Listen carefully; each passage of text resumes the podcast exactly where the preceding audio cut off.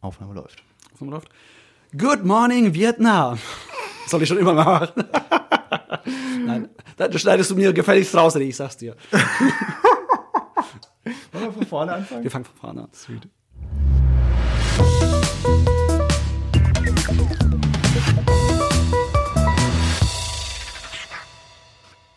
Moin Hamburg, äh, schön, dass ihr wieder eingeschaltet habt zu unserem Podcast Apropos Games. Ich bin Slava Deisling, ich bin Spieleentwickler aus Hamburg und an meiner Seite mein Schachpartner Eduard Anton. Ja, ist schon länger her, dass ich Schach gespielt habe. Ja. Ich bin auch Spieleentwickler und leidenschaftsloser Schachspieler. Wann hast du das letzte Mal Schach gespielt? Oh fuck. Also Äh, ich gehörte zu den Nerds, ja. die in der Schule äh, Na, AG waren. Nein, nein, nein, nein, nein, nein, nein, nein, nein, nein. Ich wusste, gab es eine Schach AG bei uns?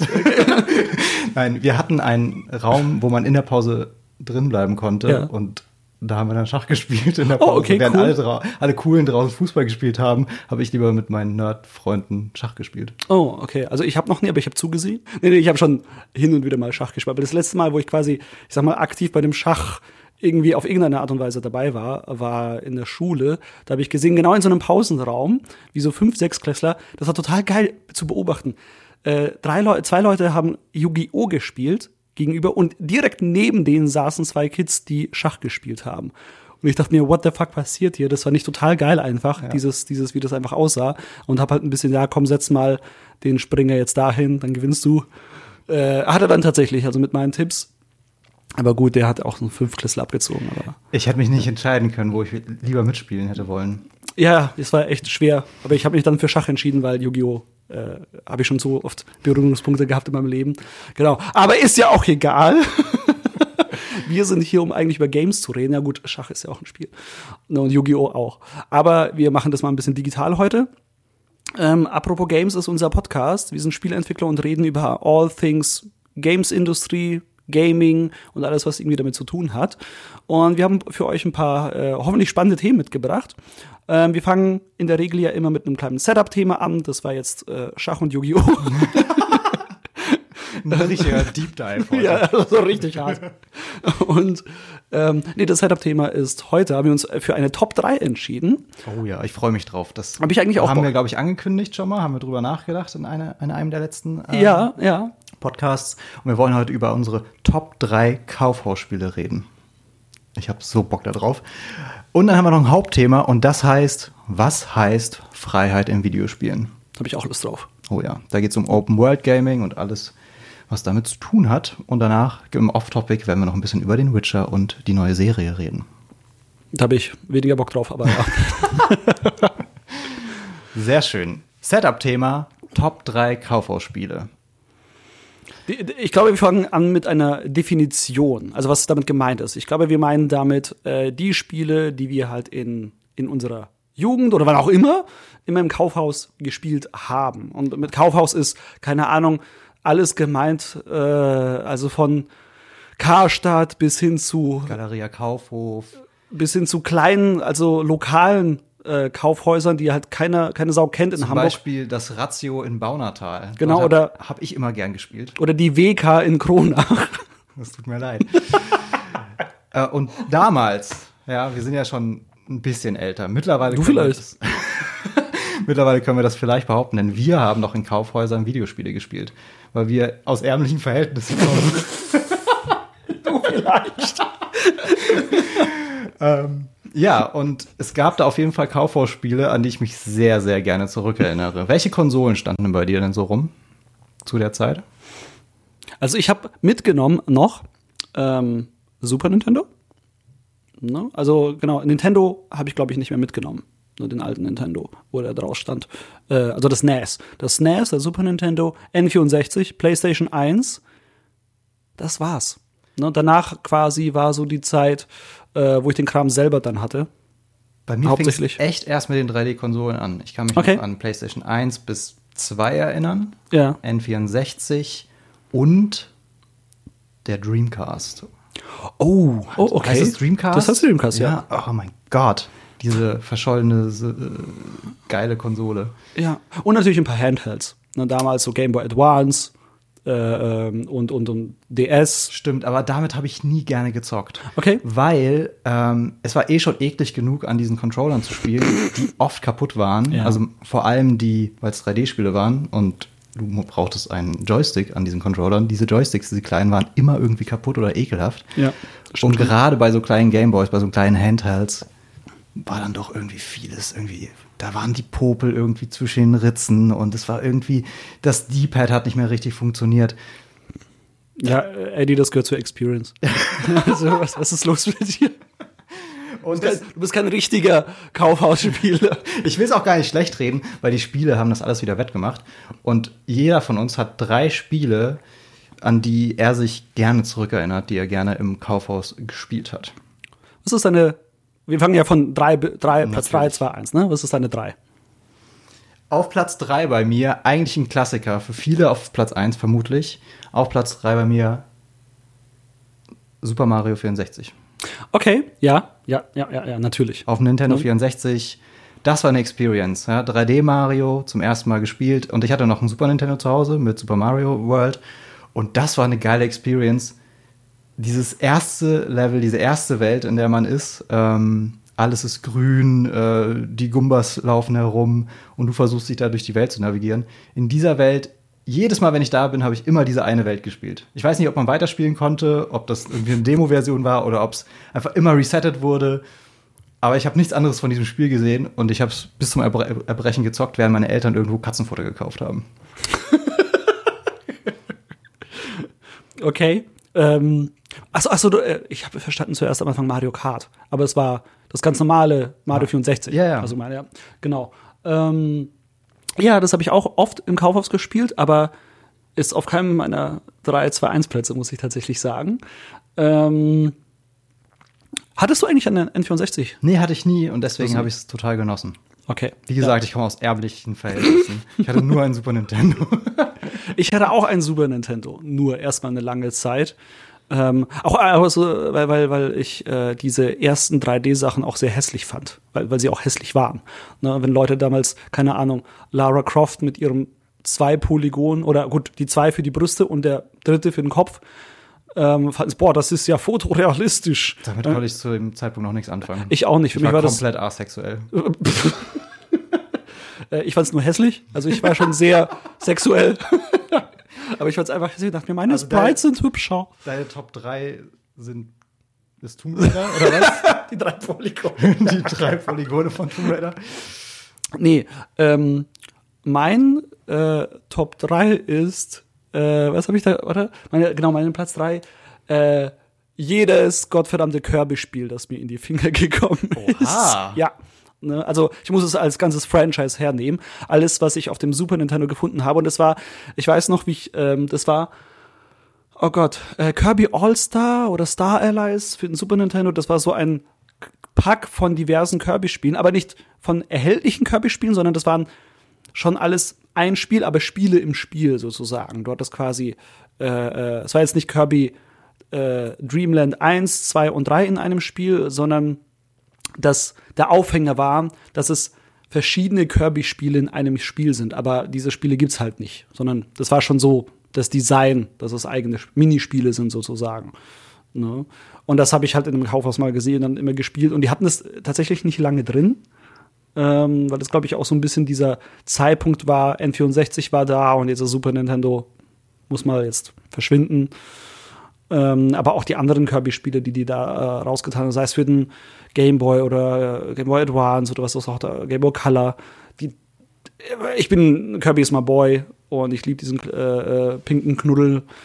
Deswegen, ja, das hat mir immer unfassbar viel Spaß gemacht. Ich muss sagen, ich beneide dich ein bisschen. Ich bin noch nie Kirby in einem Kaufhaus begegnet. Okay, ja, das hat man auch nicht viel gesehen. Also jedes Mal, wenn ich es gesehen habe, musste ich dahin. Während die es- anderen entweder FIFA gezockt haben oder Mario, war ich dann halt so, oh, wenn äh, Kirby ist da, dann spiele ich halt Kirby. Gab es eigentlich jemals Kirby in 3D? Ja.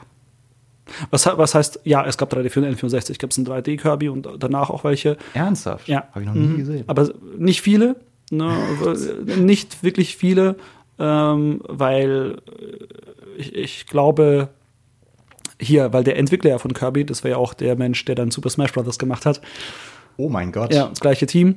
Auch ein guter Kandidat, fällt mir gerade auf. ähm, der, ich glaube, der, die haben dann gemeint, Kirby bleibt, ist eher ein 2D oder 2,5D-Ding, wie die neuesten 3D-Kirbys ja sind. Das ist eher 2,5D, also 3D-Figuren, die in einer 2D-Ebene rumlaufen. Aber stell dir vor, ein neues Kirby-Spiel mit der Production Value eines ähm, Mario Galaxies oder Mario, wie heißt das neue? Odyssey. Odyssey, genau.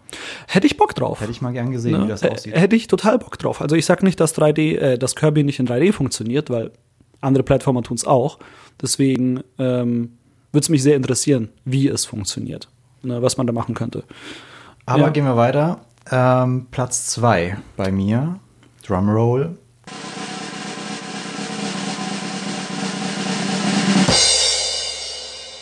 Auch ein legendärer 3D-Titel. Ein Titel, der vor kurzem neu aufgelegt wurde. Spyro. Oh, yes. Oh, da fällt dir noch was ein für deine Top 3, glaube ich. Nee, nee, nee, nee, nee, aber ich fand ja, Spyro war einfach so ein schönes Spiel damals. Ich habe das so gerne gesehen. Ich, das war auch so ein Spiel, wo ich einfach zugeguckt habe. Also Ja. bei, bei Mario 64 habe ich nie zugeguckt, wenn das andere gezockt haben. Das wollte ich selbst spielen. Ja, ja, ja. Aber Spyro fand ich so toll und auch die Zwischensequenz mit diesen großen, uralten Drachen. Ich fand das so faszinierend. Das hat mich richtig gepackt und ich mochte die Steuerung damals total gern. Die hat sich super dynamisch und schnell angefühlt und es war so, ah, Spyro ist auf jeden Fall einfach in meiner Erinnerung eines meiner absoluten Lieblingsspiele, ohne dass ich es jemals selbst besessen habe. Einfach diese, diese Idee des Spiels hat mir schon komplett gefallen und auch da habe ich wahrscheinlich immer das gleiche Level gespielt im Kaufhaus. Ja, Und das ist auf jeden Fall mein Platz zwei. okay. Wohlverdient, wohlverdient. Ich, hab, ich mochte die Figur einfach immer sehr. Ich fand das irgendwie witzig, dass das so ein kleiner Drache in Ausbildung gefühlt war. Ne? Das fand ich eigentlich immer witzig, auch wenn die Grafik damals äh, äh, also für damalige Zeit sah es ja super aus, aber heute im direkten Vergleich. Hast du das Remake gespielt? Leider nein, aber ich habe es mir angeschaut, als es rauskam. Da gab es auch genug Leute, die es total gehypt haben. Ja. Und ähm, es sieht so aus, wie ich es mir damals irgendwie vorgestellt Ja, habe. ja, ja, ich- sah- ich wusste auch als Kind schon, okay, das ist nicht das, was ich auf dem Cover sehe. Ja, ja. Aber so habe ich es mir irgendwie immer gewünscht oder so. Es hat mir vollkommen gereicht, was ich Ja. gesehen habe. Und diese Welt habe ich mir vorgestellt. Und das haben sie so toll umgesetzt. ich habe es halt mir vor Monaten besorgt, gespielt und ich fand's, also die, äh, das, das Gameplay ist ja halt genauso, ne? Ähm, ich sag mal jetzt mal ausreichend, ne, um quasi unterhalten zu werden von dem, was man da halt bekommt, weil es ist ja kein kompliziertes Spiel. Aber es ist, es sieht halt einfach aus wie Toy Story. Ne, so von der Optik her. Und das ist so unfassbar krass, äh, was die da rausgeholt haben. Ich dachte, meine Fresse. Also, insbesondere die, die, die, also schon allein das Gameplay ist sehr nah an so einem Pixar diesen ersten Look. Und dann dachte ich mir, meine Fresse, das sieht echt unfassbar gut aus. Und allein das hat schon den ganzen, äh, äh, hat sich schon gelohnt, äh, sich dieses Remake zu holen. Also wer es noch nicht hat, ähm, harte Empfehlung, wer äh, co- Bock hat auf so ein bisschen Collectible Marathon Spiele, cooles Platforming, witzige Charaktere.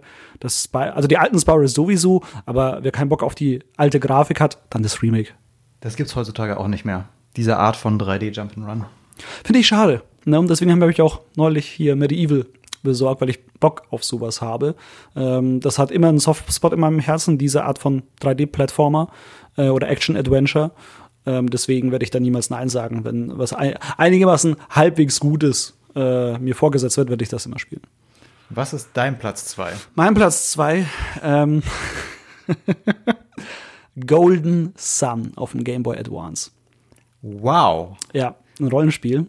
Ähm, ich hatte niemals ein äh, Game Boy Advance. Eine sehr lange Zeit nicht. Ähm, und als ich dieses Spiel gesehen habe, weil ich hatte in der fucking Nintendo Power, falls die noch wer kennt, habe ich halt davon gelesen. Und, fuck, ich, ich war eh so ein äh, Sucker für Japano-RPGs damals und habe das dann gesehen. Oh, das ist so cool mit diesen. Äh, ich weiß nicht, kennst du Golden Sun? Ist dir das ein Begriff? Ja. Ja. Ähm, mit diesen Djinns, dieses ganze Battle-System, ähm, mit diesen äh, Djinns, dass man die binden kann und die Angriffe sich verstärken oder du die beschwören kannst. Ich fand das mega gut, äh, weil es so was Final Fantasy-eskes hatte, aber genug ein Alleinstellungsmerkmal hatte, dass man sagen kann, äh, das ist doch was komplett eigenes. Ähm, Wird das nicht auch gerade von der Community äh, heiß herbeigesehen? Immer, immer. Ja. Und äh, ich habe das so gerne im Kaufhaus gespielt. Und das, da habe ich eine sehr, sehr witzige Story dazu. Ähm, das Spiel fängt halt an. Du hast den Title Screen. Du spielst quasi diese Intro-Sequenz, die halt irgendwie, keine Ahnung, 15, 20 Minuten, eine halbe Stunde dauert. Und dann fängt das Spiel eigentlich erst richtig an. Und wenn diese Intro-Sequenz durch ist, kommt noch mal der Title Screen. Und dann musst du halt irgendwie noch mal A drücken. Und ein Kumpel von mir, bei dem ich immer stand, der hat das immer auch im Kaufhaus gespielt und er dachte, das ist einfach nur eine Demo und er hat dann das Spiel neu gestartet oder ausgemacht und ist weitergegangen. Ja, dieser Vollidiot. Ja, darf, ich darf jetzt raten, was du dann gemacht hast. Ja, ich bin natürlich hin und habe es ihm weitergespielt und ihm nicht erzählt. Ne, weil ich wollte nicht, dass er weiterspielt, sondern ich wollte jetzt endlich mal dran oh sein zum Gott, Zocken. Das ist einerseits genial und sowas von bösartig. ähm, ich, irgendwie liebe ich dich dafür. Ja, ich, ich weiß, ich wollte dieses Spiel spielen. Ne? Und ähm, irgendwann hatte ich dann, also ich habe das so lange, ich glaube, das war, das wurde immer mal reingetan. Und das Coole ist, in der WK, wo ich das immer gespielt habe, ähm, der, der einer der Verkäufer, der auch so ein bisschen Spiel-Gaming-affiner war, der, der hat auch mit den Kindern so ein bisschen. Also, nein, nicht auf dieser Ebene. Ne, gut, weiß ich nicht. Ne, Ich hoffe Er- mal er hätte nicht. meinen Blick sehen müssen. Ich, ich hoffe nicht, aber im Sinne von so, man konnte zu dem hingehen und sagen, hey, kannst du vielleicht dieses Spiel einlegen? Ich würde das gerne spielen. Und er sagt, ja, okay, mache ich gleich. Awesome. Ne? Das war super cool. Ja, der war da äh, sehr zuvorkommend, der Mensch. Das fand ich sehr nice. Ähm, genau. Und dann, äh, manchmal hat er gesagt, ja, wir müssen das andere Spiel jetzt drin lassen, weil die Leute sollen das ein bisschen spielen. Ne? Aber ich kann es jetzt mal für eine Stunde reintun und dann muss ich es auch wieder raustun. Ne? Genau. Super cool. Voll gut. Ja, also Golden Sun hatte ich unfassbar gute Erinnerungen daran. Das, äh, das hat mich sehr heiß gemacht. Und irgendwann hat mein kleiner Cousin ein Game Boy Advance bekommen mit diesem Spiel. Und natürlich habe ich es ihm dann abgenommen. Und ich habe ihn erstmal spielen lassen, ein paar Wochen, habe gesagt, so jetzt, aber komm. Ja. Du hast ihn so lange spielen lassen, bis der Title Screen kam. Ja, jetzt reicht's aber auch, ne? Siehst du, das Spiel geht nur eine Stunde. Ja, es ist vorbei. Ja. Ist der, 60 Euro, äh, 60, 120 Mark, Mark gezahlt für eine Stunde Gameplay. Das hat uns damals gereicht. mein Platz 1 ist ein Spiel, wovon ich nicht genug kriegen konnte. Ein Spiel, wo man Highscores gesammelt hat. Ein Spiel, wo mich meine Eltern von wegreißen mussten, wenn sie dann Asteroids, fertig waren.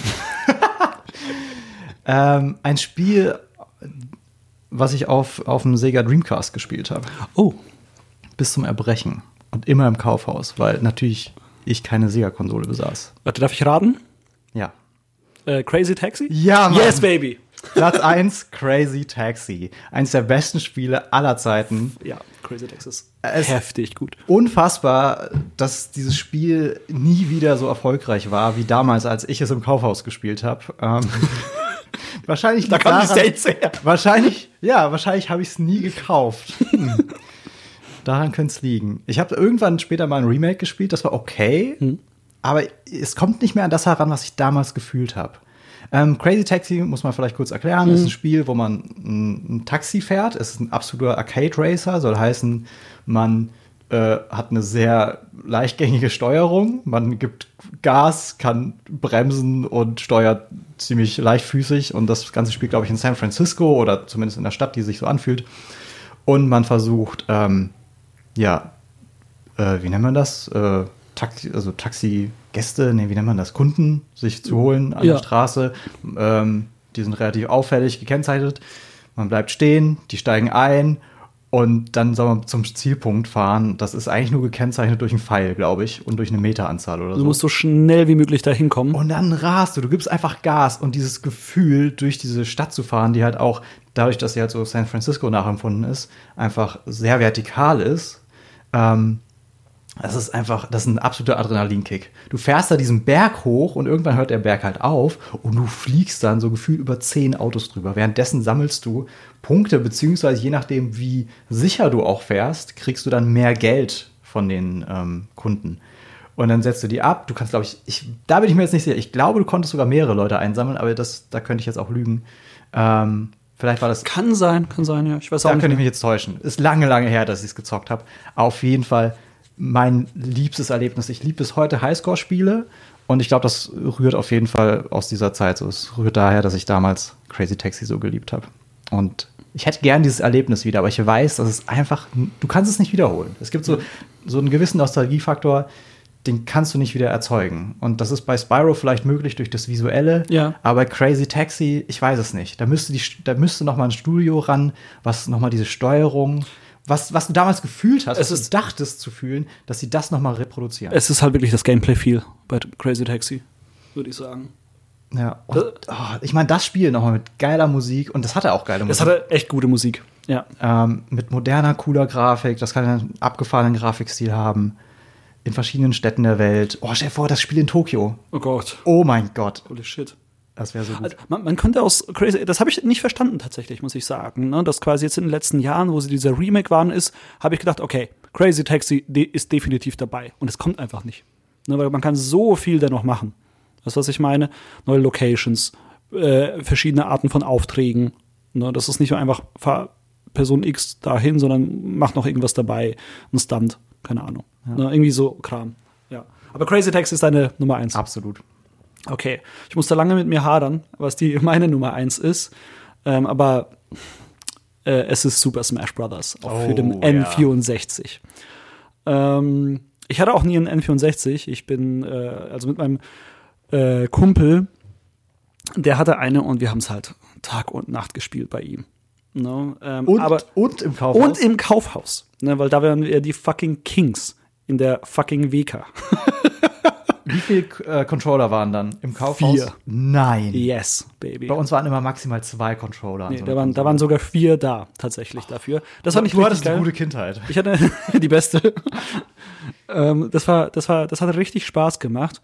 Und äh, wir haben halt immer trainiert bei dem Kumpel. Und ich hatte, ich hatte ja wirklich keine. Ähm, aber ich würde äh, sagen, für meine Verhältnisse damals war ich ziemlich gut. Und ich habe eine Metrik dafür.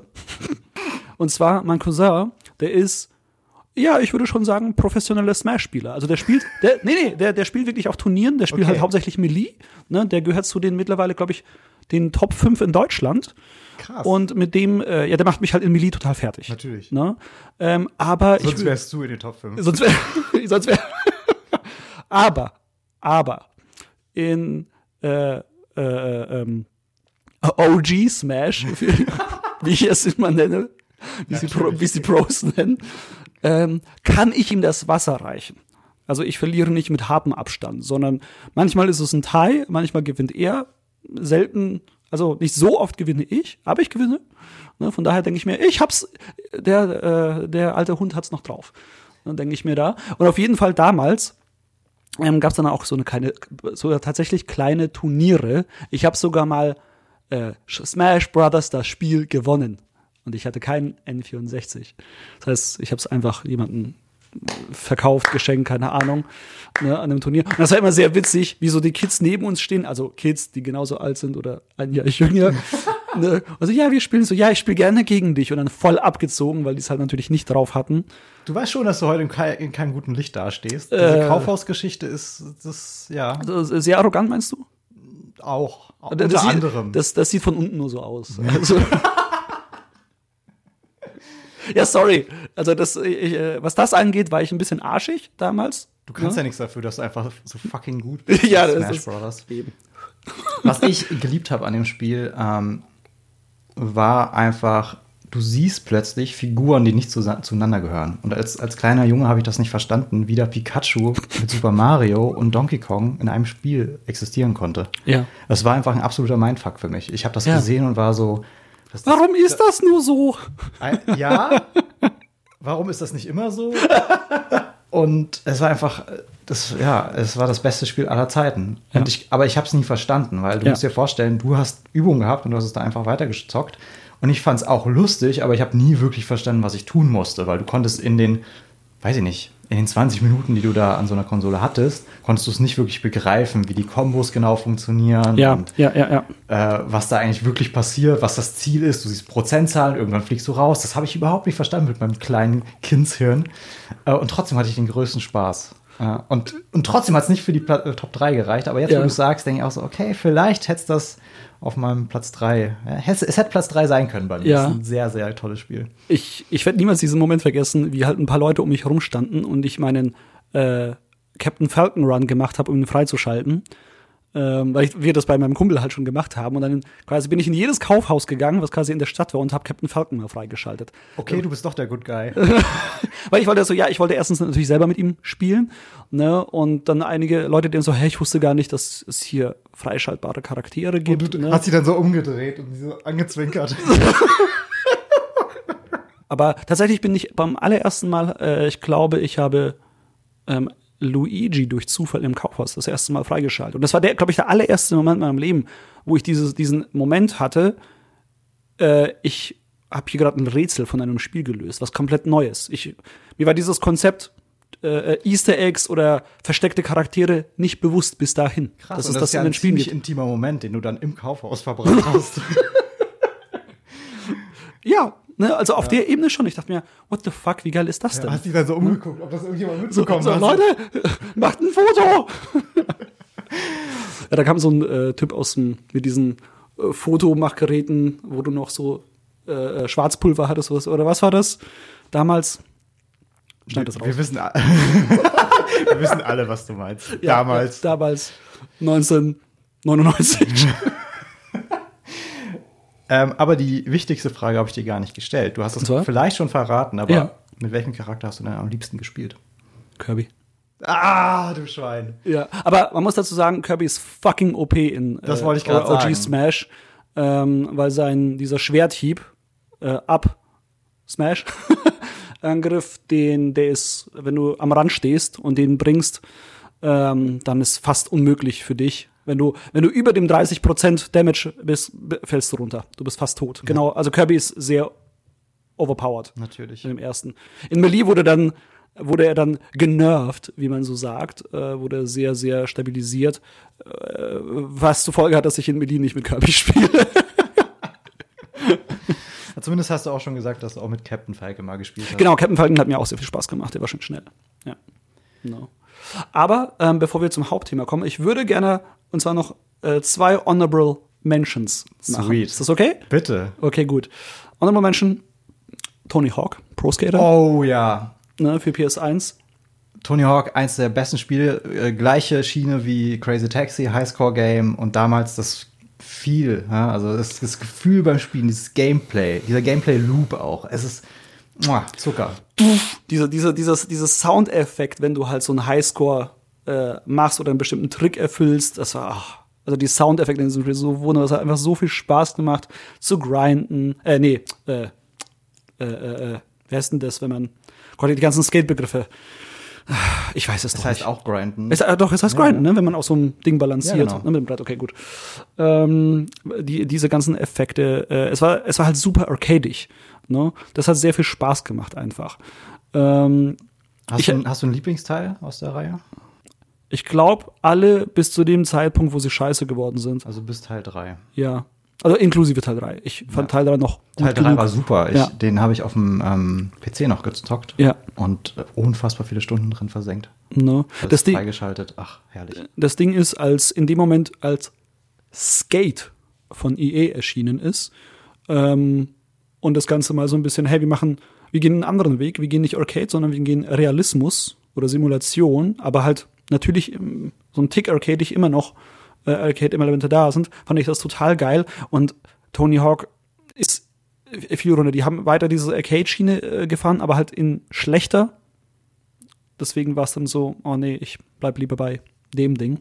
Von daher war das sehr schade. Und jetzt ist es irgendwie auch komplett verschwunden. Ne, wobei ich auch denke, man könnte da wieder eigentlich draus was Gescheites draus machen aus der Serie. Sie versuchen es immer wieder, aber Mhm. es klappt einfach nicht. Nee. Du hattest noch eine Honorable Menschen? Ja. Shenmue 1 für die Dreamcast. Ja, das habe ich. Ich will es einfach nur aus dem Grund sagen, weil äh, das war die erste Art Spiel. Das war, glaube ich, das allererste Spiel, das ich auf Dreamcast gespielt habe. Ähm, und das war das erste Spiel, das quasi die, die Art und Weise, wie es halt funktioniert hat, was halt Shenmue war und was es war, das hat mich halt sehr geflasht irgendwie, diese Art von Spiel einfach zu haben. Und es hat mich total angekotzt, weil es gibt ja eine Clock in dem Spiel, eine wirkliche Zeit und bestimmte Sachen kannst du nur zu einem bestimmten Zeitpunkt machen. Das heißt, du musst wirklich warten. Ne, zum Beispiel, du musst mit dem Charakter, äh, mit dem Laden, äh, äh, mit dem Ge Geschäftsinhaber von diesem äh, äh Gemüseladen reden, aber der öffnet halt erst um 15 Uhr. Ich zock aber gerade um 13 Uhr nach der Schule, das heißt, ich muss bis 15 Uhr spielen, damit dieser Typ den Laden aufmacht. Und ich kann die Systemzeit nicht stellen, weil ich, du, du kannst die Zeit von der Dreamcast nicht umstellen, weil das halt, du kommst nicht in das Hauptmenü rein. Das heißt, du musst zwei Stunden warten, wenn du diese Mission machen möchtest und ich musste nach Hause und Hausaufgaben machen. Ich muss äh, anmerken, ich sehe gerade sehr traumatisierte Augen. Ähm, das Lava scheint das bis heute nicht verkraftet zu haben. Ähm, okay. Ja, also ähm, ich habe nicht verstanden, was der Scheiß soll. Damals dieses, mal, wissen, mal, wer soll denn hier die Zielgruppe sein? So, warum wird dieses Spiel in Kaufhäusern zur ähm, Demo gezeigt, wenn du wirklich in Real äh, Time bestimmte Sachen machen musst. Ich finde, das solltest du in der Therapie besprechen. Hier. Ich bin nicht dafür ausgebildet. Ich weiß nicht, ob mir mein, der, der Therapeut da weiterhelfen kann, diese existenziellen Fragen beantworten können wird. Wir haben noch eine existenzielle Frage und zwar unser Hauptthema. Unser Hauptthema heißt, was heißt Freiheit in Videospielen? Das ist existenziell. Das ist, das ist harter Tobak. Was heißt das denn? Keine Ahnung, nächste Frage. uh, okay, off-topic. Wir reden über den Witcher. Nee, also wir wollen ein bisschen über Open-World-Games reden. Und es gab da einen interessanten Aufhänger. Ich weiß nicht, ob ich mit dem schon anfangen will, aber ich fand den so spannend. Äh, ganz kurz, wollen wir wirklich nur über Open-World-Games reden? Weil ich finde, Freiheit in Videospielen ist mehr als Open-World-Games. Okay, dann fangen wir an. Okay, ach fuck. Guter Aufhänger. Okay. Wie ein Profi. ja, ich, ich mache das auch beruflich. ähm, ja, Freiheit in Videospielen. Ähm, also genau, es hat für mich sehr viel damit zu tun, was kann ich ähm, als Spieler oder als Spielerin machen? Oder was darf ich machen? Bitte, nee, nee, nee, was, was kann ich eigentlich hier tun in dem Spiel? Was sind die Gesetze, die Regeln dieses Universums und ähm, wie kann ich sie einsetzen, um das zu erreichen, was ich tun will? Also, oder nicht unbedingt, was mir das Spiel diktiert zu tun, sondern auch, was ich einfach machen kann. Ähm, das hat sehr viel, glaube ich, mit Player Agency für mich zu tun. Ähm, aber auf der anderen Seite, ähm, ich bin immer zwiegespalten. Auf der anderen, auf der einen Seite bin ich immer sehr, ich bin total für Player Agency. Und auf der anderen Seite, wenn Spiele schon von Haus aus so aufgebaut sind, dass ähm, die in, äh, das Dev-Team ein, ein, eine ganz bestimmte Geschichte erzählen wollen oder dann ganz bestimmte Gefühle mir vermitteln wollen durch die Narrative, durch die Optik, also die, das visuelle Design, dann habe ich absolut kein Problem damit, ähm, dass meine Freiheit eingeschränkt ist. Ne? Wenn ich quasi nur das und das machen kann und sonst gar nichts. Ähm, einfach nur, weil das jetzt quasi eine Welt ist, die gar nicht mir gehört, sondern ich tauche in eine Welt ein, die andere erschaffen haben und ich bin eigentlich nur Gast und erlebe das, was mir präsentiert wird. Und das ist auch total geil. Aber genau auf der anderen Seite, wenn ich aber schon ähm, sehr viel Freedom habe und das die Idee sein soll, dann bin ich äh, sofort, muss ich ganz ehrlich sagen, ähm, so auf, auf hab acht Stellung im Sinne von, okay, was kann ich hier machen? Warum, warum geht das jetzt nicht? Weil das ging doch. Äh, das konnte ich ja irgendwie anstellen, aber das geht wieder nicht. Und das ist immer ähm, so ein bisschen so eine Sache. Ähm, wie, wie sieht das bei dir aus? Was bedeutet Freiheit in Videospielen für dich? Ich denke die ganze Zeit an das Wort Grenzen. Mhm, ja. Und als Spielentwickler denke ich oft an Grenzen. Weil ich mache auch, ähm, ich spiele ganz gerne mal Pen and Paper Rollenspiele und da gibt es ja theoretisch keine Grenzen. Also du hast ja ein, du hast zwar ein System, mit dem du vielleicht arbeitest bei einem Pen and Paper Rollenspiel, aber es gibt einen Game Master und der sitzt zwischen euch und der bestimmt eigentlich alle Regeln. Mhm. Mhm. Da ist man relativ flexibel. Das heißt, du kannst ihm sagen, ich würde gern das machen und er bestimmt dann ja oder nein. Und als Spieleentwickler bist du halt nicht flexibel und kannst nicht einfach on the fly entscheiden, ja oder nein, sondern du musst vorher die ganzen Gesetze und Regeln und Grenzen ausdenken. Und die müssen so, also so ist vielleicht der, der, Wunsch oder der Traum, so vielen Spielern und Spielerinnen wie möglich gefallen. Ja, du willst niemanden irgendwie vor den Kopf stoßen, weil du hast ja, du hast eine Idee von deinem Spiel und du willst irgendwie eine Welt erschaffen oder ein Spielvergnügen erschaffen, ein ganz bestimmtes. Und die Leute sollen das Gleiche fühlen, was du dir ausgedacht hast bei dem Spiel. So und das ist halt interessant, weil du guckst dann schon so, gerade beim, beim, beim Testen, oh mein Gott, jetzt wird es schon richtig so Entwicklersprech, aber dafür sind wir ja da. Beim Testen schaust du ja schon, ähm, was die Spielerinnen und Spieler machen. Also Ja. wo, wo gehen sie vielleicht über Grenzen hinaus? So, wo versuchen sie vielleicht etwas, was du vorher gar nicht bedacht hast? Ähm, und das ist ja irgendwie so das Kunststück eines Spieles, Spieleentwicklers, einer Entwicklerin, zu gucken, ähm, was willst du ermöglichen, was kannst du ermöglichen, was macht's besser, was macht's schlechter, wenn du es ermöglicht. Und es gibt diese ganz schlimme Situation, wo du den, den Leuten erklären musst, weshalb es vielleicht nicht geht, obwohl es vielleicht viele Leute super logisch wäre, dass es geht. Das ist alles sehr abstrakt und ich glaube, wir sollten das anhand einzelner Spiele erklären. Aber für mich, äh, ich, ich denke da ganz oft aus, aus einer Spieleentwicklersicht, äh, wenn es um Freiheit geht. Ja. Weil ich einfach schon so oft erlebt habe, dass meine Freunde, mit denen ich Rollenspiele spiele, versuchen, so viel wie möglich rauszuholen. Ja. Die so, Meinst du Pen and Paper Rollenspiel? Ich mein- ich meine jetzt Oder- Pen and Paper, ja. Okay, ja. Hm? Wo sie einfach versuchen, okay, das ist das System, das ist die Welt. Ich will hier alles looten. Ja, ich will, ich will, wenn es einen Schatz gibt, will ich den finden können. Ja, und dabei ist mir das vielleicht tatsächlich als, als der, der es erzählt, diese, diese Geschichte, gar nicht so wichtig, dass sie jeden Schatz finden oder dass sie wirklich Ja. jeden Stein umdrehen, sondern ich will, dass sie ein tolles Erlebnis haben. Für mich ist immer das Narrativ viel wichtiger als, als Erzähler, sage ich mal, als Entwickler, als dass, dass die Spieler alles entdecken. Und das ist so witzig, weil gleichzeitig geben zum Beispiel Konsolen einem äh, den Anreiz, alles zu entdecken, zum Beispiel durch Trophy, Trophies oder durch ähm, Achievements. Ja, Es gibt diese Systeme, wo dann gesagt wird, spiel das Spiel auf diese Art und Weise durch und dann kriegst du am Ende diesen Hauptgewinn mehr oder weniger, was eigentlich nur so ein Abzeichen ist in deinem System. Was wieder Meta-Gameplay ist auf eine Art, weil das hat, die Trophies haben ja per se nichts mit den Spielzielen zu tun. Nee, aber wenn du die ganze Zeit dran denkst, du willst diese Trophy erreichen, Ja, ja, ändert ja. das komplett das Narrativ, in dem du dich befindest. Wenn ich nämlich zum Beispiel das Spider-Man-Spiel auf der PlayStation 4 spiele, ohne an die Trophies zu denken, dann erlebe ich einfach das Spiel und ich denke Mhm. Nicht drüber nach, oh, ich muss noch diese Taube fangen. ähm, aber wenn ich dann das Spiel spiele und ich weiß, es gibt dafür diese Auszeichnung, dass ich alle Tauben gefangen habe, und ich schwinge mich dann durch, durch diese Stadt und da- das macht schon super viel Spaß und ich versetze mich vielleicht in die Rolle des Spider-Man oder des Peter Parker und plötzlich sehe ich eine Taube. Normalerweise würde ich sagen, I don't care. Weißt du, es ist eine, eine verdammte Taube.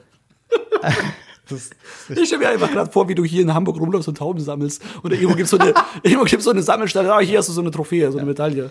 Und es gibt da tats- tatsächlich zwei Gründe, diese Tauben zu sammeln.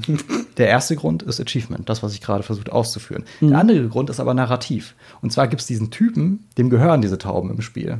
Und der bittet dich in einer Quest darum, alle Tauben einzusammeln.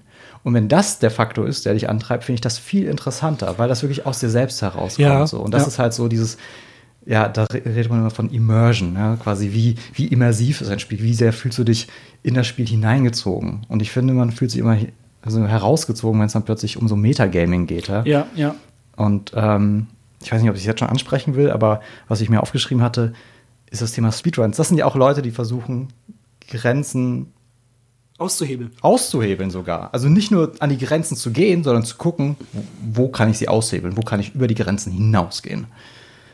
Wie, wie, wie, wie, wie äh, stehst du dazu als äh, Entwickler? Du siehst, hey, pass mal auf, ähm, das, sind, das sind Leute, die zerstören dein Spiel auf eine gewisse Art und Weise, gehen komplett weg vom Intended Gameplay, wenn man es mal so sagen möchte, ähm, und versuchen einfach nur dieses Spiel auf die hässlichste, schnellste Art und Weise zu meistern. Findest du das gut oder schlecht? Ich finde das richtig geil, weil die Leute total leidenschaftlich mit dem Spiel umgehen erstens.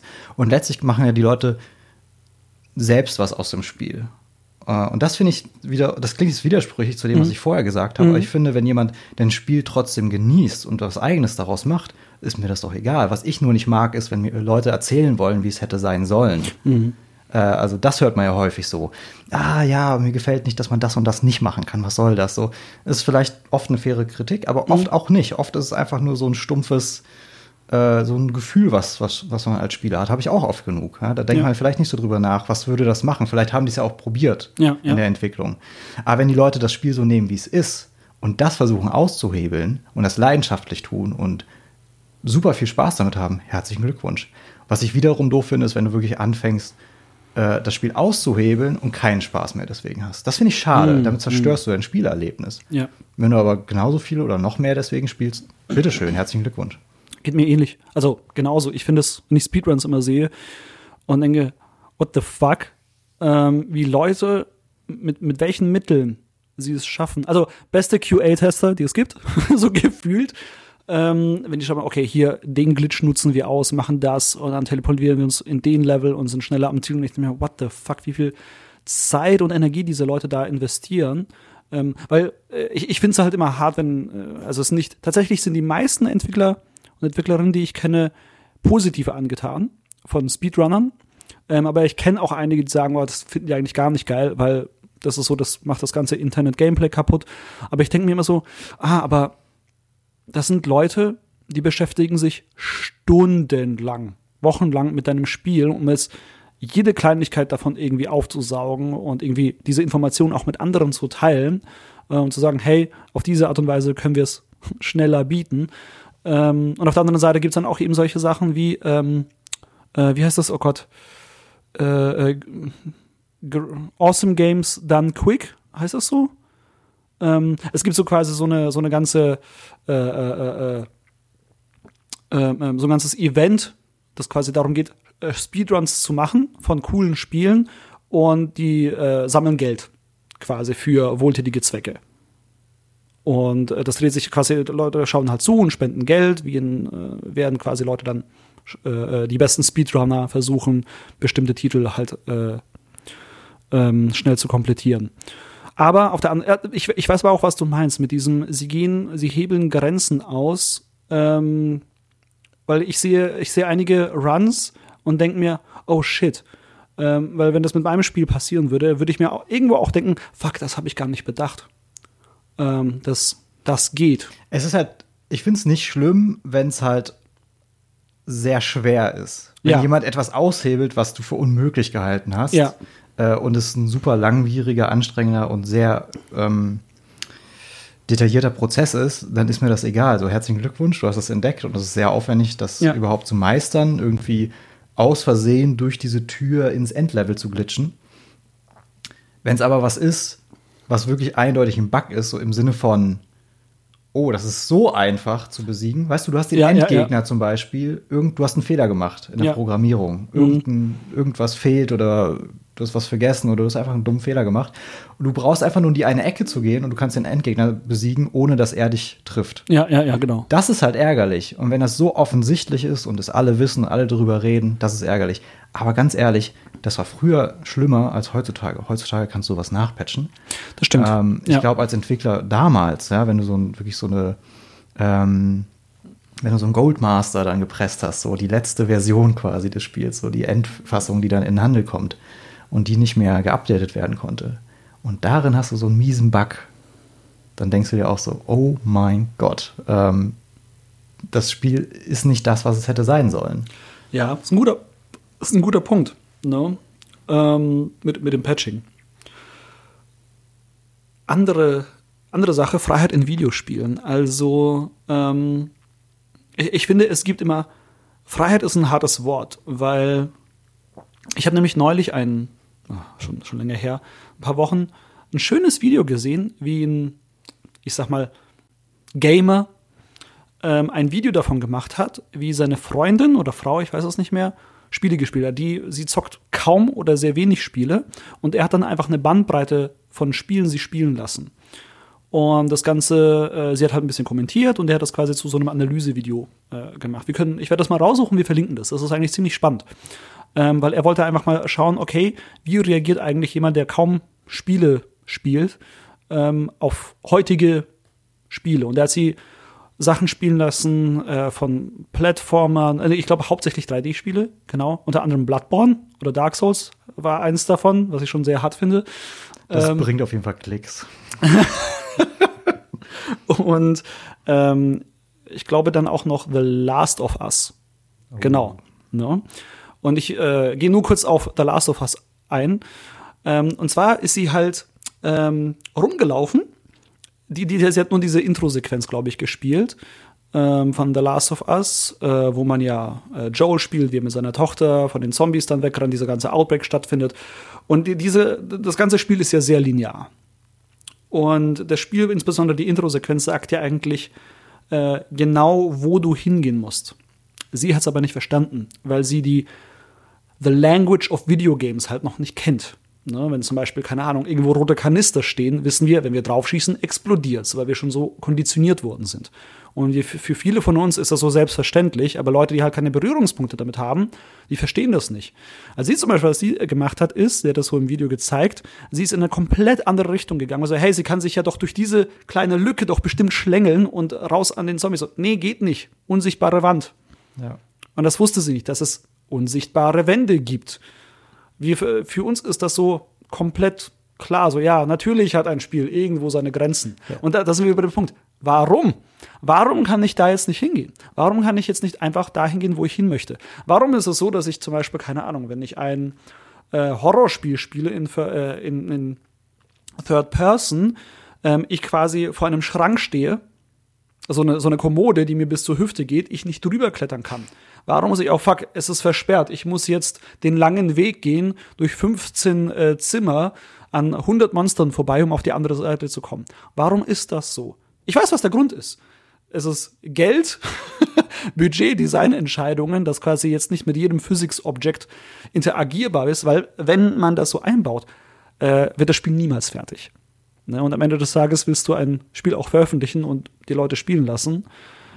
Ähm, und das ist halt hart, dass quasi Freiheit, also wir haben nur die Illusion von Freiheit in Videospielen, aber mhm. niemals das, was wir eigentlich, wenn wir quasi die Realität hernehmen als ähm, ähm, quasi die Baseline, was halt möglich ist, wenn wir das in Spielen niemals hinbekommen. Ne, weil dafür brauchen wir so viel Zeit das und, und Processing Power und alles Mögliche. Also mit nie, gut, ich will nicht niemals nie sagen, aber jetzt mit den Mitteln, die wir haben und in absehbarer Zeit wird das einfach nicht möglich sein. Als wir die Themen besprochen hatten, hattest du mir von dem Video erzählt. Und das war ja. für mich auch der Aufhänger, darüber zu reden, weil das finde ja. ich so interessant. Ähm, dass man als, als quasi Nicht-Gamer, wenn man das so sagen darf, ähm, ein Spiel ganz anders betrachtet, weil ein Spiel heutzutage so suggeriert halt vollkommene Freiheit. Du siehst diese hyperrealistischen Welten äh, und du hast das Gefühl, die sind unendlich groß, du kannst dich überall frei bewegen und wenn du ab und zu einem Spieler oder einer Spielerin zu, über die Schulter schaust, denkst du so, wow, was du alles machen kannst. In Uncharted kletterst du diesen unendlich großen Berg hoch. In diesem anderen Spiel kannst du dich komplett frei bewegen und dort fährst du durch eine super realistische Berglandschaft und da geht's unter Wasser und denkst wow, was alles möglich ist. Du kannst all diese Sachen machen, die du dir vorstellst und es sieht hyper komplex aus und dann bist du zum ersten Mal in so einem Spiel drin und denkst so, ja, okay, ich habe jetzt dieses Kind, was will ich damit machen? Ich will ja wegkommen. Okay, das sieht nach einem sicheren Pfad aus, weil alle anderen gehen da Richtung Feuer, wo das Licht ist. Das ist, glaube ich, nicht so sicher, wie jetzt hier mal eben diese Abkürzung zu nehmen. Nee. Oder ins Geschäft gehen. Ne, so dieser, dieser, da sind tausende Wohnungen, offene Türen, in den Laden gehen, irgendwie in Sicherheit. Geht nicht, ist zu. Ja. Ne, alles. Und man, man, Spiele erschaffen halt heutzutage die Illusion von Freiheit. Und ähm, wenn man das nicht versteht, noch nie erkannt hat, ich glaube, da fällt man sehr schnell auf die Schnauze damit, weil man plötzlich das Gefühl hat, so, oh, was, was soll das denn? Wieso darf ich das denn nicht machen? Das macht ja gar keinen Spaß so. Ich muss jetzt diesen dummen Weg ablaufen? Wieso? Und wir als, als, als quasi Leute, die schon jahrelang spielen, wissen einfach, wir müssen jetzt diesen Weg laufen, wir müssen das genießen, wir nehmen das alles auf. Das ja, ist halt so. Ja, es, ja. Ist halt wirklich, es ist halt ein Ja, wir wissen das in dem Moment. Das ist wie bei einem Film. Wir wissen bei einem Film auch, was wir aufnehmen müssen. Und das ist halt das Heimtückische. Videospiele sind interaktive Geschichten. Und gleichzeitig sind es aber oftmals ähm, in sich geschlossene Kunstwerke, die wir auf eine bestimmte Art und Weise erfahren sollen. Und das ist halt so, das kontradiktet sich so ein bisschen, weil einerseits wollen wir das oder sollen wir das Spiel erleben, wie sich äh, das, das, wie sich die Entwickler sich das vorgestellt haben, aber andererseits wollen wir absolute Freiheit haben. Wir wollen auch das Gefühl haben, wir entscheiden hier gerade über unser Schicksal. Mhm. Und das passt nicht wirklich zusammen. Es, es ist schon sehr weird. Und das ja. merkt man dann an so Blockbuster-Titeln, die das versuchen ähm, und doch daran scheitern, äh, wie Red Dead Redemption 2. Red Dead Redemption, eine gigantische Welt, äh, spielt äh, am Ende des wilden West Westens so irgendwie. Es ist so, die, die neue Zivilisation äh, ist auch angekommen in den USA. Ähm, die ersten Autos kommen irgendwie auf den Kontinent und diese Ära endet und du spielst in dieser super realistischen, altertümlichen Welt und du hast das Gefühl, du kannst alles machen. Du, es gibt Städte, es gibt riesige Wiesen mit, mit keine Ahnung, Bisons und du, du, du kannst auch unendlich viel machen. Du kannst in dem Spiel so viel machen und wenn du es nicht kannst, bist du so ein bisschen enttäuscht. Und gleichzeitig erlebst du die Geschichte von einem Typen, aber es passt nicht zu dem, was du eigentlich machst. Also es ist halt so dieses, wie, wie nennt man es so, ludonarrative Dissonanz. So. Genau. Mhm. Du selbst hast das Gefühl, ich möchte jetzt diesen Charakter spielen und dann wirst du aber in eine Story gezwungen, die gar nicht zu dem Charakter passt, den du gerade noch gespielt hast. Du warst gerade noch so ein ehrenwerter Cowboy, der jemanden gerettet hat. Äh, du hattest sogar vielleicht sogar vom Spiel aus die Wahl, willst du jetzt was Gutes oder was Böses tun? Und im nächsten Moment überfällst du eine Bank. Und du kannst es nicht verhindern, weil es die, der Hauptstorystrang ist, sonst entwickelt sich das Spiel nicht weiter. Ja, ähm, das finde ich immer in, in jedem Open-World-Spiel, dass mir diese Freiheit, die Freiheit geben möchte, gut oder böse zu sein, aber das absolut keine Relevanz hat auf die Hauptstory, ähm, finde ich das immer sehr fragwürdig. No? Ähm, oder zum Beispiel, bestes Beispiel sind auch solche Sachen wie Far Cry. Also Far Cry 3 ähm, fängt schon so an, du bist halt dieser Sunny Boy, der auf der Insel kommt ähm, und du musst halt in der ersten Intro-Sequenz äh, jemanden töten und dann passiert es halt, dass du wirklich so auf deine Hände schaust, die so ein bisschen mit Blut verschmiert sind. Oh Gott, ich habe gerade jemanden getötet. Danach geht das Spiel los und du kannst alle wegballern. Und das ist so, oh, äh, ja, so viel zu Schuldgefühlen von vor fünf Minuten, weil ich als Spieler entscheide, ja, ich muss jetzt die wegballern. Ähm, und das ist natürlich in der Narrative des Spiels, ja, das sind ja die Bösen. Ne? Ändert nichts an dem Fakt, dass ich ein Massenmörder bin, dann in dem Moment. Genau wie Nathan Drake ein Massenmörder ist äh, von Uncharted. Er ist halt nur nett. Ja, er bringt dann halt einen charismatischen Spruch, nachdem er 30 bis, bis 200 Menschen ja. umgebracht hat. Natürlich, das sind ja die Bad Guys. Ne? Die, die haben es ja verdient, aber ob, vielleicht haben die Familien, die sie ernähren müssen, deswegen haben sie sich halt mit den noch baderen Bad Guys äh, auf die eingelassen. Ähm, irgendwie muss ja, also das ist, es, es macht halt alles äh, so von der Ebene, diese, diese ludonarrative Dissonanz macht halt immer, ist halt immer sehr, sehr schwierig. Und ich fand es schön, dass du vorhin dieses Beispiel mit Nathan Drake, äh, mit Uncharted gebracht hast, diesen Berg hochklettern, von wegen Freiheit, aber auch nur auf diese eine Art und Weise. Du kannst sie nicht auf andere Weisen hochklettern, sondern nur, es gibt nur diesen einen Pfad. Ja, und als, ne? als jemand, der die Sprache der Videospiele kennt, man sieht den Pfad auch ziemlich genau. Ja. Und man kann sich vorstellen, okay, ich soll jetzt hier einmal waagerecht äh, diese Ranken lang und da, ach, da sind diese sehr auffälligen Steine, dann kann ich mich da hochklettern, okay, alles klar. Ähm, aber es ist halt, am Ende des Tages ist es einfach nur ein Pfad, den, den du abklettern musst. An dem Leute wochenlang gearbeitet haben, um diese Climb Physik äh, und Animation genau. so hinzubekommen. dann dreht sich die Kamera so, dass du den Hintergrund siehst. Du siehst dann diese riesige, wunderschöne Insel und dir wird wieder diese Illusion gegeben von absoluter Freiheit. Ja, und ja. eigentlich kletterst du nur so einen dummen Weg entlang. Du musst eigentlich immer nur irgendwie in eine Richtung drücken und mehr ja. passiert da in dem Moment nicht. Aber es, es reicht, damit unser dummes Reptiliengehirn ähm, das Gefühl hat, oh, was ein Spiel. Oh, ist das schön. Oh, toll oh, ich bin noch nie so einen schönen Berg hochgeklettert. Was auch stimmen mag, aber du bist auch ein, ja, du bist einfach noch nie einen Berg hochgeklettert. Du, du vielleicht nicht, ich bouldere hin. In der Halle.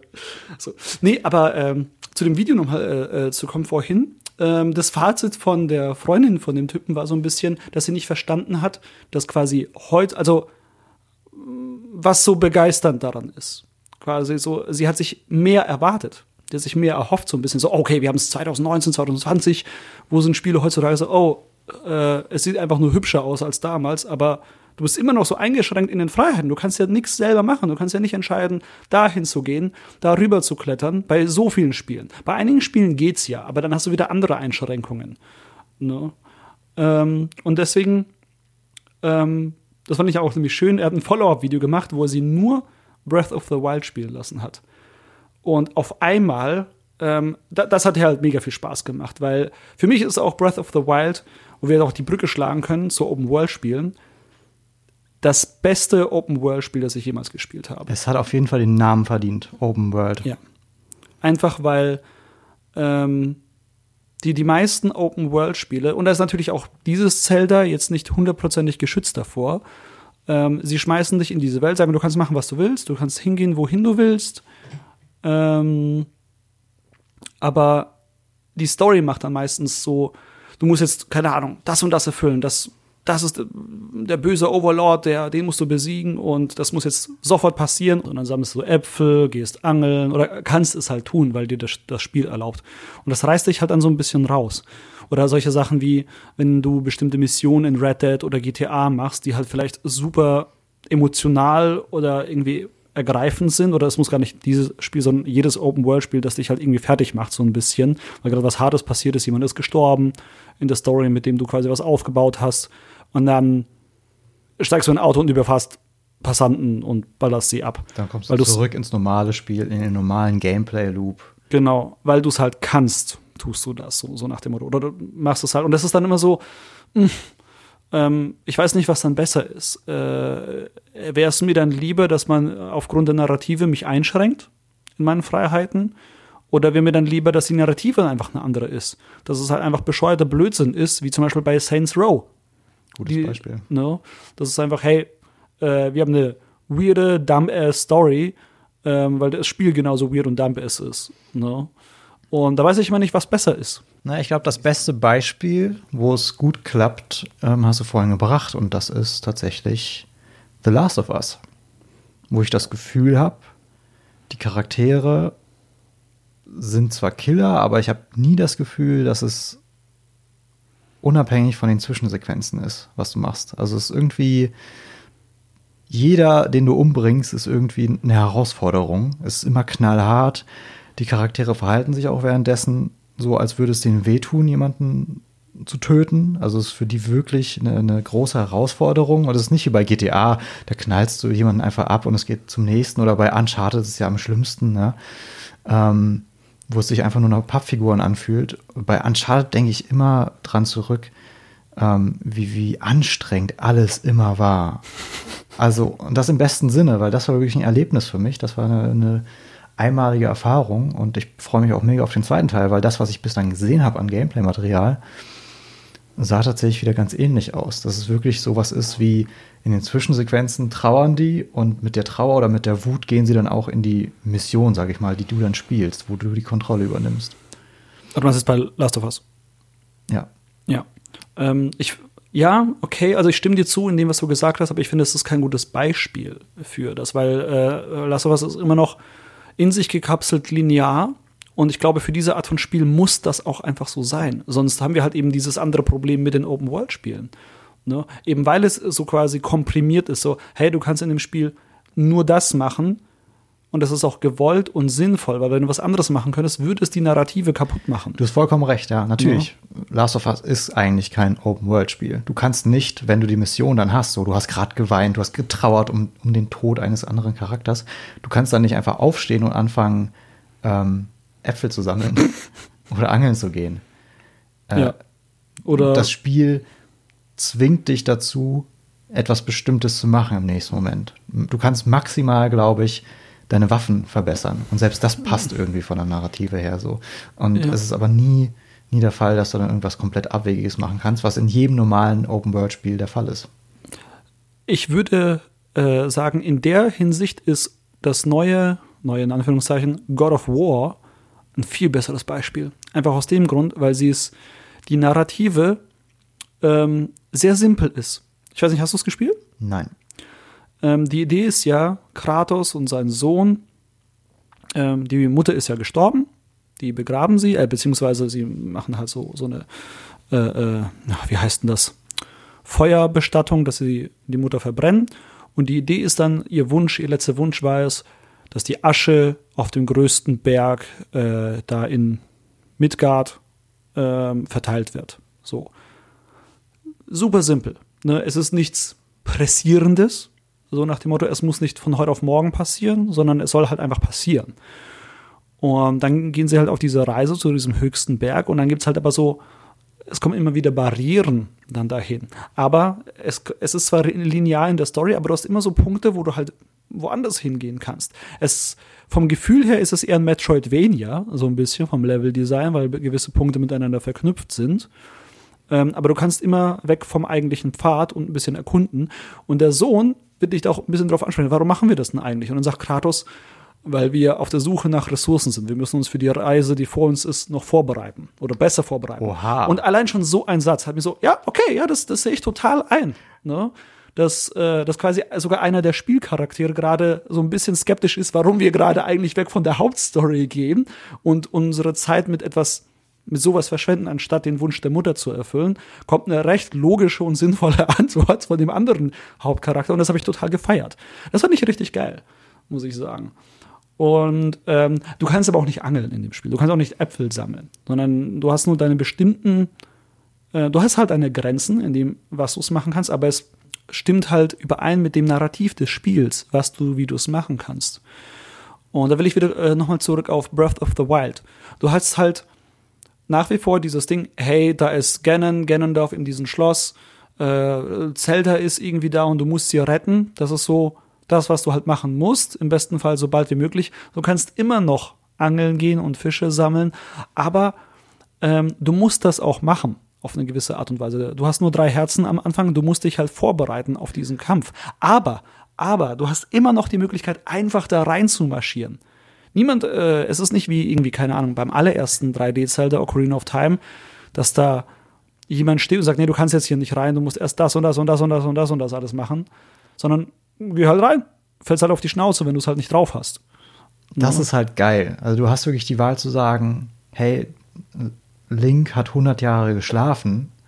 Ähm, der kann jetzt sich auch erstmal ein Jahr lang darauf vorbereiten und wieder in diese Welt zurückkommen und sich wieder aufbauen und wieder zu dem Krieger werden, der er vorher war und dann da reinmarschieren. Oder du bist halt dieser überstürzte Jungspund, der sagt, okay, ich bin wieder da, ich muss das jetzt lösen, ich gehe da rein. Beides kannst du dir irgendwie erklären tatsächlich. Ja. Und das ist ganz interessant. Ähm, trotzdem natürlich seltsam, wenn dir die Charaktere im Spiel sagen, beeil dich, es ist super wichtig ja. und so weiter. Und das ist, glaube ich, wichtig, dass das Spiel dir so ein bisschen ähm, diese, diese narrative Freiheit lässt oder das sogar kommentiert wie God of War. Das klingt super interessant. Weil, was ich bei Breath of the Wild halt, was halt ganz gut funktioniert hat, die Narrative ähm, ist halt sehr minimalistisch. Ne? Du hast halt irgendwie so deine bestimmten ähm, was du eigentlich eher erzählst bekommst in dem Spiel, sind eher Flashbacks. Ne? Was halt vor 100 Jahren war, dass du mehr mit den Charakteren zu tun hast, sondern ähm, du hast weniger Zwischensequenzen, mehr simple Dialoge mit Dorfbewohnern und sowas. Und das ist das erste Mal, dass ich in einem Zeller wirklich Wert gelegt habe, mit Menschen zu sprechen, weil ich einfach wissen wollte, hey, was geht denn bei euch hier eigentlich so ab? Ne, wer seid denn ihr? Du bist halt in dieser riesigen Welt und da sind halt kaum Menschen oder ja. Bewohner. Und wenn du mal auf welche triffst und so, oh Scheiße, ich will mit jedem reden, was hat der zu erzählen, dann kommt auf einmal wird eine Nebenquest getriggert, so, wo du mal was machen kannst und anschauen kannst, hey, geh mal dahin. Ich habe gehört, da ist irgend so, eine, so ein Gerücht von einem Riesenpferd, so, was für ein Riesenpferd, muss ich mal auschecken. Ne, und gehst du dann dahin und das, und dann denkst du dir, erzähl da, ich komme gleich, ne? Also. Aber es ist halb so wild, weil auf dem Weg dahin ähm, ähm, wirst du halt besser, bekommst mehr Ressourcen und bla bla bla. Und das hast du halt bei so, so Spielen wie GTA weniger. Und da ne? wollte ich auch nochmal vergleichen. Wenn du bei GTA eine Mission kriegst, hast du so ein GPS, das sich zu dem Punkt leitet. Du musst ganz genau dahin fahren. Dir wird ganz genau gesagt, du fährst jetzt diesen Weg. Wenn du auch nur eine Millisekunde irgendwie außerhalb dieses Pfads bist, Recalc äh, recalculated er den Pfad wieder. Entweder das oder die Mission es wird abgebrochen. So, oh, oh, also das ja, gibt's oh, ja auch oh, so. Du machst, stimmt, du machst etwas, oh, was ja. nicht intended ist. So, du bist Oh, zu langsam und plötzlich musst du von, von, von vorne anfangen und denkst so, ey, Sekunde, ich, Ja. war, ne, ich war wirklich kurz nur unaufmerksam. Wieso muss ich dann vorne anfangen? Das war gerade bei den ganz alten Sehr GDAs ganz schlimm. Und Sehr bei, bei, bei Breath of the Wild hast du wirklich, dir sagt halt jemand, irgendwo da hinten zwischen diesen zwei Bergen ist etwas. Ja, Nur als Info ja. das ist, du musst da jetzt nicht hin, du weißt das, du kriegst keinen Marker auf deiner Karte, du kannst da hingehen, du kannst dich umschauen, du siehst es, du entdeckst es, du gehst dahin, du findest deinen eigenen Weg. Weißt du, die einen äh, stolpern vielleicht zufällig drüber und freuen sich, dass sie da was entdeckt haben. Und die anderen hören das und denken so, okay, ich muss das jetzt sofort machen und machen das sofort. Und du hast diese, diese Karte, die verdeckt ist am Anfang, die du langsam aufdeckst und du kannst eigene Marker setzen, wie früher, als du so eine Zelda-Map selbst gezeichnet hast. Es ist so toll. Es ist wirklich was, was die geschafft haben mit, mit Breath of the Wild, ist dieses Gefühl des allerersten Legend of Zeldas. Ja, genau, das ganz alte für den NES. Ja, ja. du, glaube ich, das, theoretisch auch fast direkt zum Endgegner gehen konntest, fast. Also ich glaube, fast. Ich glaube, ja. es war so direkt nicht möglich, aber ja, über ja. Umwege, glaube ich, ging das auch. Ähm, weil zum Beispiel Assassin's Creed, egal welches, äh, gut, die, die letzten paar Jahre, ich öffne die Map und werde erschlagen von Billiarden von Icons und denke mir, oh, das sieht sehr nach Arbeit aus. Und dann habe ich schon gar keine Lust, weil ich habe keine Lust auf Arbeit. Ähm, so dieses alles abzugrasen. Bei Breath of the Wild hatte ich das nicht weil es ist alles leer und es ist so eine Welt, die ich entdecken kann. Und eigentlich bin ich immer so, ich habe nicht so viel Zeit zum Spielen, weil ich eher ein Spiel, Spiele entwickle. Ich habe meistens nur Abendszeit und am Wochenende. Ähm, und ich kann auch dann, wenn ich dann sowas wie ein Assassin's Creed habe, verbringe ich halt wirklich Wochen damit.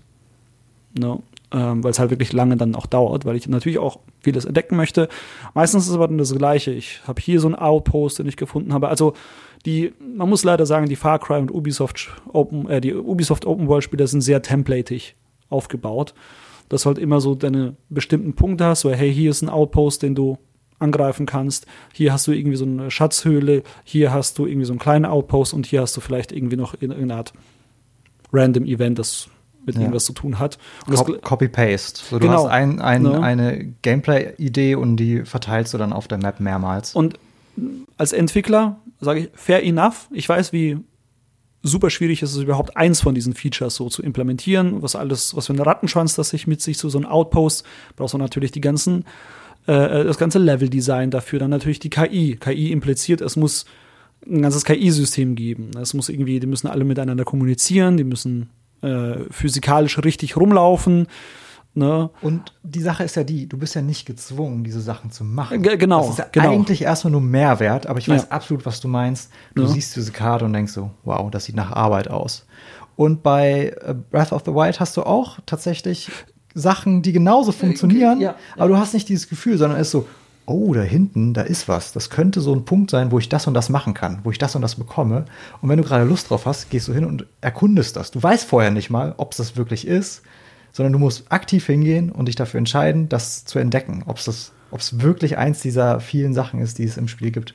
Und Breath of the Wild hat einfach auch ein besseres Leveldesign, was das angeht. Und zwar haben sie, ich glaube auch durch ihren Stil, dass es so ein bisschen eben stilisiert ist, und nicht realistisch, wie eben es alle anderen Open-World-Spiele machen, diesen Punkt, ähm, wo man sagen kann, einfach durch bestimmte, wie sie, wie in Breath of the Wild bestimmte Berge überhaupt modelliert sind, so Shapes. Du hast irgendwie so zwei Berge und auf einem ist so ein Baum. Und den siehst du auch noch aus der Ferne. Du siehst die anderen Bäume drumherum nicht mehr, aber diesen einen Baum siehst du. Ich habe mir auch mal so einen Dev Talk von Nintendo angeschaut. Auf der GDC haben sie, es gibt so zwei, drei Stunden lange Videos über das Design von Breath of the Wild. Kann ich hier jedem, infer äh, jedem empfehlen, sich das mal zu geben, was sie sich für Gedanken gemacht haben. Insbesondere auch beim Level Design und der Art Direction. Einfach quasi durch ähm, Geometrie, durch bestimmte Shapes Aufmerksamkeit äh, auf lenken. bestimmte Objekte oder Orte zu lenken, so, hey, siehst du diesen einen, äh, du, weil wenn du, normalerweise haben wir ja immer diese, je weiter etwas weg ist, desto weniger wird es angezeigt. Ne? Einfach teilweise um, verschwindet es. Teilweise, genau. Aus technischen Gründen. Um, um Processing Power zu sparen, oder äh, genau. Aber bei bestimmten Objekten haben sie es immer noch gelassen, einfach um dem Spieler und der Spielerin zu sagen, check das mal aus, da ist vielleicht was.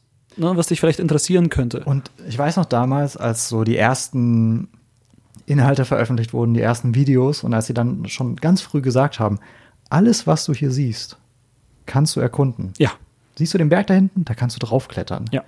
Und das und, war der feuchte Traum eines jeden Spielers. Und, und, wirklich klettern. Es ist so, es ist nicht nur ein Pfad, du kannst von jeder gottverdammten Seite hochklettern. Ja, solange du genug Ausdauer hast genau. oder genug isst. Ja. Und das ist auch so genial. Du wirst quasi ermutigt dazu, dich aufzuleveln, aufzuwerten, ja.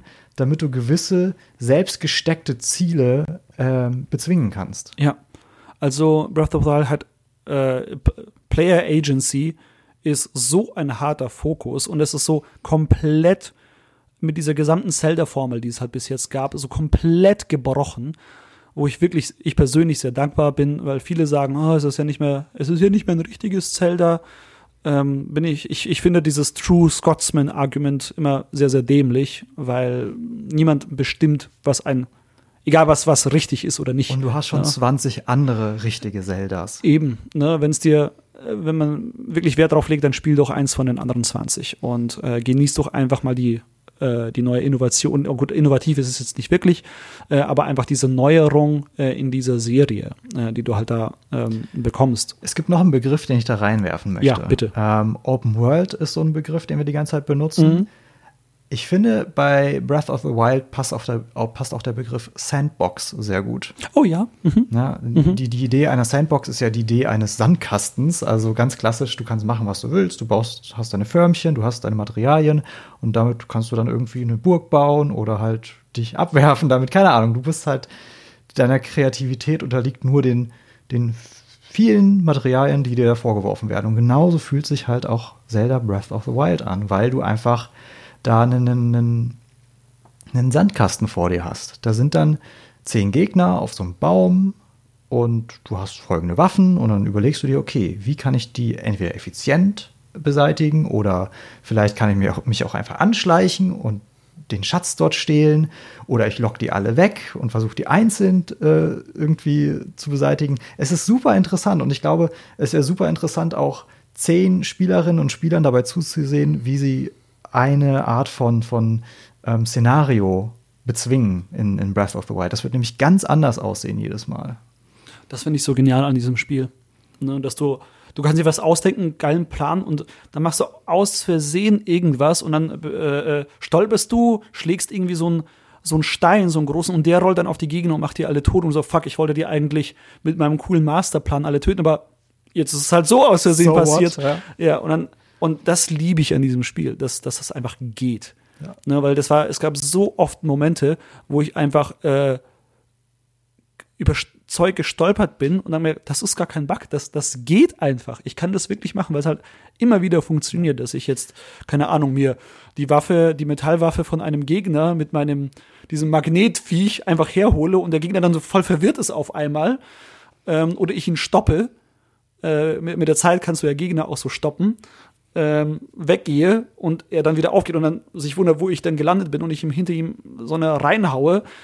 Ähm, und äh, solche Sachen, die diese Möglichkeiten. Und das finde ich auch so genial, dass das, du bekommst all diese Möglichkeiten beigebracht in den ersten, in der ersten halben Stunde des Spiels und dann so, so, und jetzt öffnet sich die Welt. Ne? Du ist bist so in so einem genial. geschlossenen Areal, wo du dich, Plateau. genau, wo du dich ausprobieren kannst. Und dort setzen die, die Designer bereits so, so Incentives. Du hast Genau. dann diesen Stein, der oben so bereit liegt. Du weißt, Ja. okay, wenn ich den schubse, rollt er wahrscheinlich runter. Und da unten sind vielleicht zwei, drei Gegner.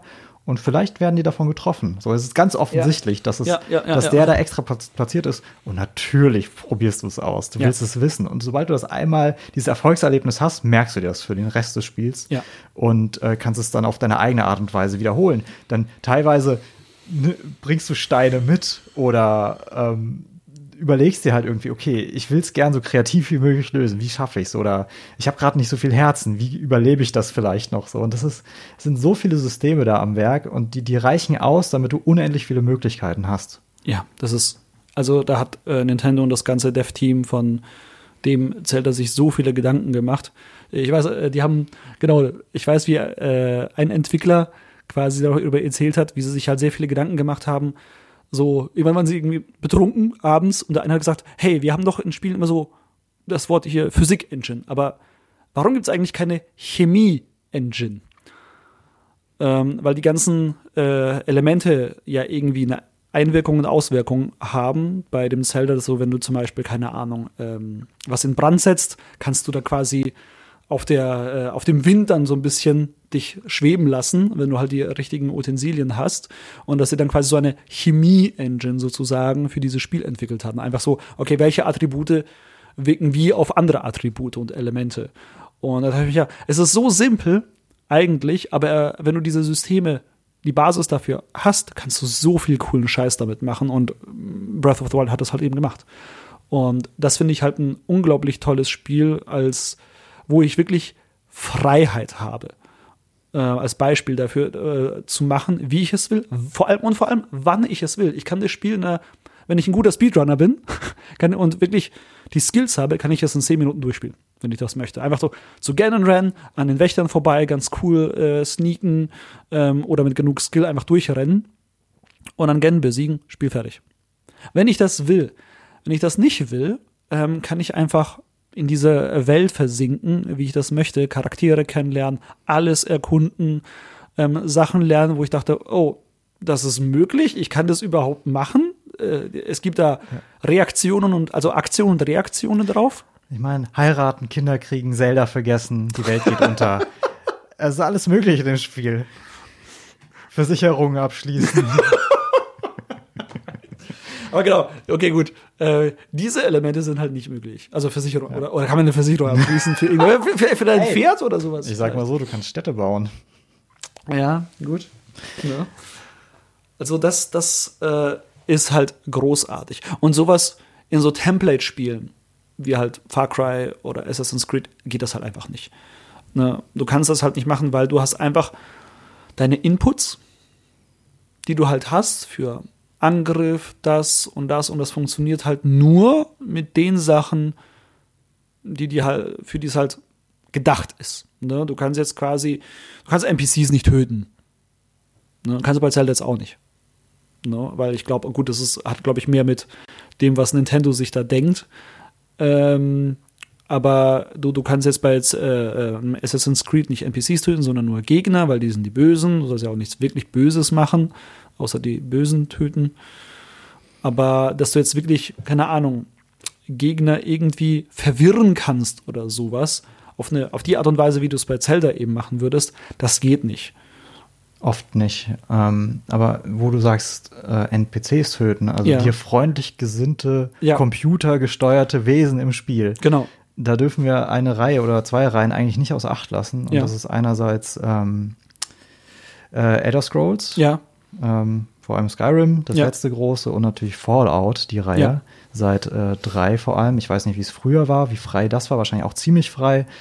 Ähm, aber wir wollen vor allem über die 3D-Titel reden. Mhm. Und dort ist ja spektakulär, dass du eigentlich auch die Quests relativ frei bezwingen kannst. Also du kannst auch sagen, ja.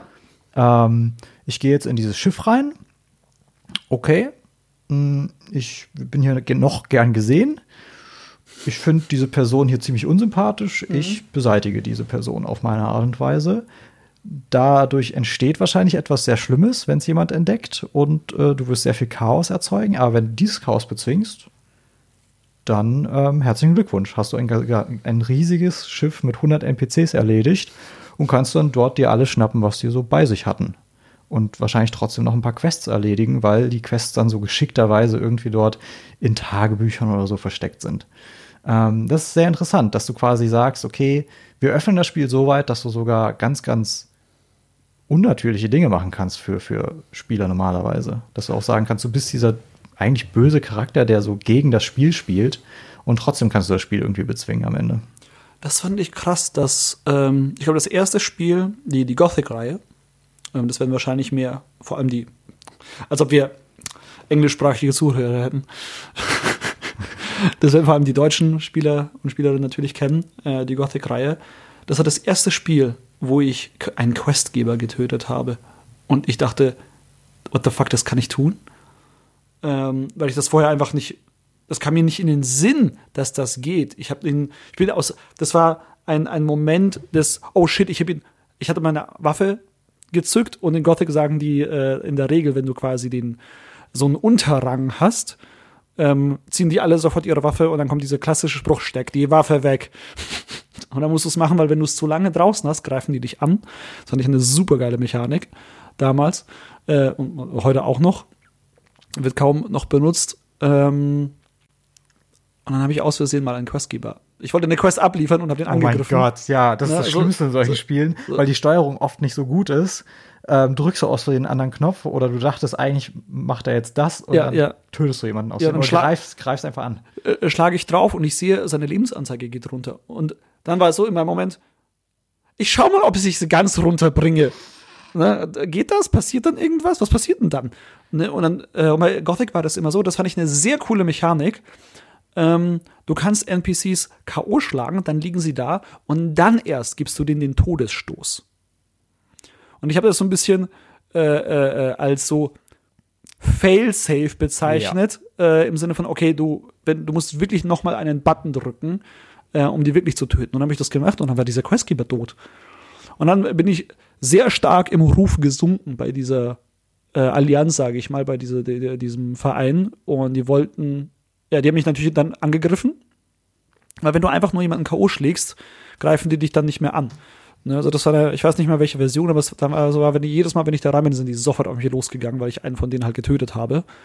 Und ich habe es mir mit denen verscherzt. Ja. Ich meine, das ist einerseits realistisch, aber da sieht man mal wieder, wie sehr ein, ein Entwickler, ein Designer oder wer auch immer dafür verantwortlich ist, dich lenkt. Mhm. Weil du ja trotzdem nicht das Incentive hast, die Leute zu töten, die dir eigentlich die Quests geben, die dir Geschichten erzählen, ne, mit ja. denen du diese Welt erlebst. Weil wenn du es tust, dann wirst du angegriffen, du wirst verstoßen, dir werden ganz viele Dinge verwehrt, die du sonst bekommen hättest. Und als, als Spielerin, als Spieler willst du eigentlich maximal viel vom Spiel mitnehmen. Ja, ja, Und deswegen ja. machen das die wenigsten. Ja, in Fallout hätte ich es einfach jederzeit machen können. Ich habe es nie gemacht. Ja. Das war nie meine Idee, das war nie mein Incentive. Ähm, deswegen finde ich es immer interessant, wenn es eher so graue Entscheidungen sind, wo es nicht ist, äh, töten am Leben lassen oder gut und böse, sondern wo du nicht wirklich weißt, wenn ich diese Atombombe dort hinten fallen lasse, ist das wirklich so schlimm? Es ja. klingt erstmal schlimm, aber vielleicht hat es auch was Gutes und weil vielleicht passiert dann auf der anderen Seite was Gutes. So, also gerade wenn es um Fraktionen geht, finde ich schade, wenn du bei allen Fraktionen immer aufsteigen kannst. Ja. Ich finde es interessanter, wenn das quasi so, so ein bisschen komplementär ist. Also bei der einen Fraktion steigst du auf und bei, bei der anderen fällst du irgendwie im, im Rang ja, ich wollte genau das mich auch anbringen, dass ich es dann schade fand, so ich äh, töte jemanden bei der Fraktion und dann irgendein NPC äh, von Fraktion B sagt dann, oh, ich habe gehört, du hast da jemanden gekillt, die mögen wir eh nicht, also Respekt dafür, du steigst in unserem Ansehen und bekommst jetzt dafür bestimmte Rewards oder sowas. Da, dann hättest du so ein bisschen diese Incentives, so, okay, äh, ich will, ich, ich habe bei diesem, bei dieser Session Bock auf diese Fraktion, deswegen schalte ich da ein paar aus. Und ähm, was ich gemacht habe, also bei den Gothic, du hast ja die Wahl zwischen drei Fraktionen äh, bei dem ersten Gothic-Teil. Und ich habe erst mal, äh, und bevor du überhaupt quasi dich einer Fraktion anschließen musst, musst du irgendwie so fünf, sechs Quests für alle machen. Und ich habe erstmal alle Quests von allen Fraktionen gemacht, um einfach die XP zu sammeln. Natürlich. Und dann habe ich gleich für, äh, äh, habe ich dann quasi, habe ich die Quests immer beendet und dann immer den gesagt okay, ich will, ich will zur Fraktion X und dann von den anderen die Questgeber getötet, um noch die XP zu sammeln, schnell noch die Items von dem einzusammeln und dann bin ich, bin ich schnell weggerannt. So geil. Da sieht man auch wieder, wie sehr man als, als Spieler versucht, das Spiel so auszunutzen. Ja. ja du, du verstehst das System, du weißt, du kriegst Erfahrung und du versuchst es zu optimieren. Genau. Ähm, und dann ist schon wieder die Frage, hätte dein, dein Charakter, wenn wir wieder in Rollenspielterms reden und denken, hätte er das gemacht? Wahrscheinlich nicht. Wahrscheinlich er hätte ja nichts davon gehabt. Nee. Gar, gar nicht. Äh, aber du wolltest halt das Spiel optimieren, du wolltest irgendwie deine Spielfantasie ausleben und die war halt allmächtig zu sein und dafür hast du diese Erfahrungspunkte gebraucht. Genau das. No. Es ist schon spannend. Ähm, anderes Thema, äh, bitte, nicht anderes Thema, aber andere Genre wegen Freiheit. Ähm, das komplette Gegenteil von den Sachen. Ich meine, Open-World-Spiele geben uns die Illusion der Freiheit, aber die, die meisten zumindest ähm, also nee, andersrum.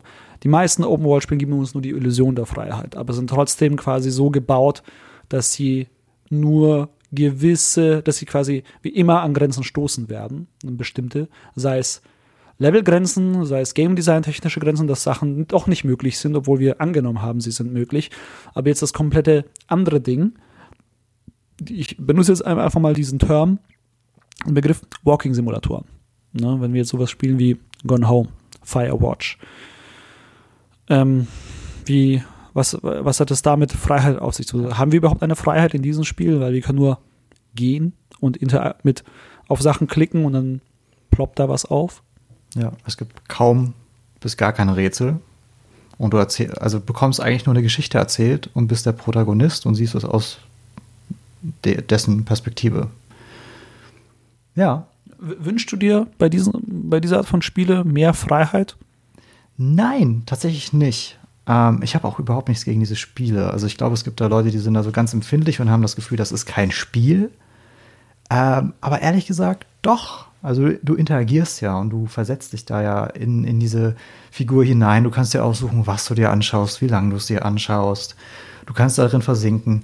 Oft ähm, sind es so Details. Weißt du, du kannst zum Beispiel, du hast oft irgendwie so irgendwie Musikabspielgeräte, seien es irgendwie also alte Walkman oder so, die du dann irgendwie, du findest eine Kassette irgendwo, steckst dir den Walkman und hörst dir das an so und kannst es dir nochmal anhören oder einfach Musik anmachen. Und ich mag irgendwie diese Art von, von ruhiger Erzählstruktur total gerne. Und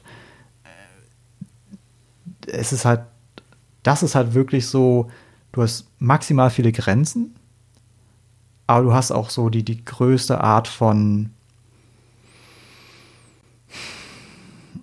Erlebnis auf eine Art und Weise. Es ist kein so, wow, das ist gerade passiert Erlebnis, so weil, weil du überrascht wirst, vielleicht narrativ, aber nicht, weil du gerade was entdeckt hast als, als Spieler, als der Spielende.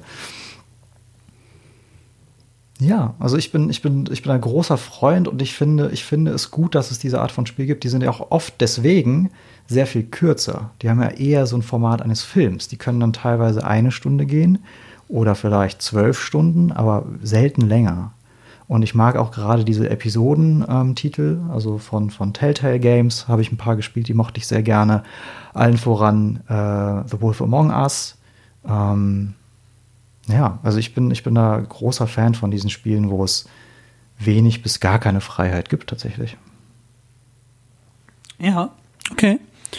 Ähm, geht mir ähnlich. Ich, ich, also genauso. Ähm, ich ich werde diese Kritik nicht verstehen, von wegen so, das sind keine Spiele und ich wünsche mir die andere Elemente, ähm, weil ich schaue äh, keine, äh, also kein, ich schaue auch keinen Dramafilm an und wünsche mir mehr Action darin. So, ich wünschte mir, dass es ein anderer Film wäre. So, so, so, Aber dann musst du halt einen anderen Film gucken. Gen genau. Darum ja, geht's ja. Das, das, deswegen ist es halt so, ähm, du weißt, hier, das ist ein Walking-Simulator, so, ähm, da ist halt nicht viel möglich. Du hast deine Grenzen, krasse Grenzen. Ähm, und dann ähm, kannst du dich nicht beschweren für das, was du dann bekommst. So ein bisschen habe ich irgendwie das Gefühl. Weil das ist dann irgendwie so, ja, du weißt ja genau, auf was du dich einlässt. Im besten Fall, wenn du dich informiert hast, was das für ein Spiel ist, natürlich. Ne? Wenn nicht, dann ist es was anderes und so, oh, ich habe irgendwie was anderes erwartet. Ähm, dann, ich verstehe es halt zumindest im Sinne von, wenn man das Narrativ kritisiert ne? aber nicht wirklich die Game Design Entscheidung oder die Möglichkeiten, die dir das Spiel bietet.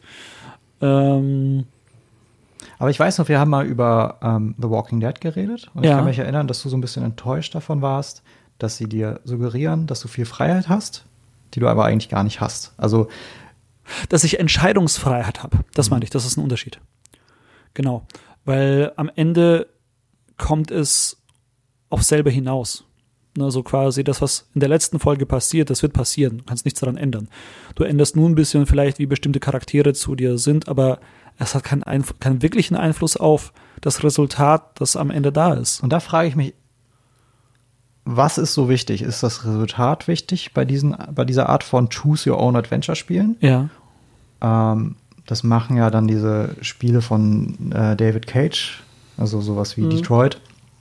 Ähm, oder ist vielleicht einfach der Weg und dieses Gefühl, hm, du hast deine eigene Agenda. Ist das vielleicht wichtiger? Weil ich glaube, mit dem Ende verbringst du dann fünf Minuten, aber mit dieser gesamten Geschichte verbringst du einfach insgesamt sehr viel Zeit. Und das heißt, wenn du dich dann entscheidest, diese oder diese Person zu retten während des Spiels oder ähm, weiß ich nicht, diesen Weg zu gehen, anstatt diesen, diesen anderen Weg zu gehen, hast du ja trotzdem irgendwie so dein, deine Erfahrung, dein Erlebnis gehabt. Vielleicht denkst du immer noch drüber nach, ach, das ist jetzt irgendwie ziemlich billig. Vielleicht bringt dich das raus, mich persönlich nicht. Ähm, aber ich finde es trotzdem interessant, so ein bisschen Freiheit, so ein bisschen Wiederspielwert auch reinzubringen. Ist ein billiger Trick, aber ähm, das ist ja das Schöne am, am Medium, da kannst du es machen. G genau, und deswegen äh, ist gut, dass du das äh, Wort gesagt hast, Wiederspielwert. Ich will Walking Dead nicht nochmal spielen. Diese Story, wie ich sie gespielt habe, das ist meine Story. Und ich werde sie nicht, ich werde es nicht noch einmal anrühren. Ich habe es bis heute nicht nochmal angerührt, um mir die andere Variante anzuschauen. So sehe ich es auch und das feiere ich ja total. Ich habe mein ja. Spielerlebnis gehabt und du hattest ein leicht anderes Spielerlebnis. Genau, und dann habe ich erfahren, dass es für jeden am Ende das gleiche rauskommt. Das und, fand ich scheiße. Okay. Das fand ja, ich halt zum Beispiel nicht schlimm. Aber ich finde es okay. interessant, was du währenddessen gemacht hast und die Diskussionen, die danach jeder Episode entstanden sind, weil die sind ja auch in großen Abständen erschienen. Ja, ja, ja. Das heißt, es gab dann auch oft diese Diskussion online oder im Podcast, wo die Leute darüber geredet haben, was, du hast das gemacht? Krass, bei mir ist das und das passiert. Ich habe mich für die Person entschieden. Und das fand ich auch immer so faszinierend. Es ist so billig, aber am Ende diese, diese Tabelle mit Statistiken, so, die haben Ja. sich für das entschieden und die anderen für das, fand ich auch immer sehr ähm, Echt, cool. ich wollte das. Ich war zwiegespalten. Ich wollte das eigentlich gar nicht sehen, weil mich hat das nicht interessiert. Weil ich war dann so, ja, das, was ich. Ich habe mich richtig entschieden. Das, was ich meine? Ja. So dieses, ich Du wolltest dich auch gar nicht spoilern. Du wolltest das nicht quasi diese Illusion zerstört haben. Genau, genau. Deswegen fand ich das eher so, ich wurde da rausgerissen. Auf einmal wurde es Meta. Und ich wollte nicht, dass es Meta wird. Ja, und es wurde halt Ja. einem aufgezwungen. Ich glaube, das Ja, war das gar nichts, wo du aktiv reingehen konntest, sondern Das es wurde wurde dir so- einfach gezeigt. Die Episode war vorbei. Äh, du hast das gesehen. Aus einer, aus einer Game Design-Perspektive finde ich sehr interessant. Ähm, daran kannst du eigentlich messen, wie gut die Entscheidungen waren. Weil wenn ein Großteil der Spielerinnen und Spieler sich für eine Sache entschieden hat, wusstest du, das war keine interessante Entscheidung. Wenn das aber ungefähr 50-50 war, wusstest du, wow, das war eine richtig gute Entscheidung, weil die Leute sich nicht für, für das quasi die richtige Sache entscheiden konnten, nicht, sich nicht einigen konnten, sondern das war wirklich so eine, wie ich vorhin meinte, so eine graue Entscheidung. Das war nicht gut und böse, Ja, sondern ja, du musstest ja. wirklich überlegen, ah, was, was würde ich jetzt in dieser Situation machen? Was präferiere ich? Und dann merkst du aber, die anderen präferieren was anderes. Und dann bist du plötzlich in so einem seltsamen Zwiespalt. Aber in dem Moment hast du so wenig Zeit zu überlegen, du willst auf jeden Fall das nehmen, was dich am meisten anspricht. Weil ähm, ich glaube, was mich am meisten da mit dieser Entscheidungsfreiheit da gestört hat, war einfach so ein bisschen dieses, ähm, ich habe die Wahl irgendwie, ich treffe immer nur so Entscheidungen, die einfach nur ändern, mit welche Leute da sind. Und ich glaube, das war mir nicht genug. Weil es war nicht so, okay, du hast jetzt das und das, diese Entscheidung getroffen. Ähm, das bedeutet, wir schauen uns dein Save-File an. Das heißt, wir bringen dich überhaupt in eine komplett andere Location, zum Beispiel. Ne? Sondern es war immer die gleiche Location. Es waren dann immer, also jeder, äh, jeder Gamer hat die gleiche Location bekommen, aber der einzige Unterschied war, welche Charaktere dann noch da waren und wie du mit denen interagierst. Und ich glaube, das war mir ähm, dann am Ende doch ein bisschen zu wenig. Aber ich, ich finde die Spiele nach wie vor tatsächlich, es hat mir sehr viel Spaß gemacht. Ich habe mich wirklich gut unterhalten gefühlt, aber es war so ein Aspekt, wo ich dachte, hm, ich hätte mir gewünscht, dass diese Entscheidung doch innerhalb des Gameplays zu mehr äh, Änderungen geführt hätten, anstatt einfach nur, wie Charaktere drauf sind.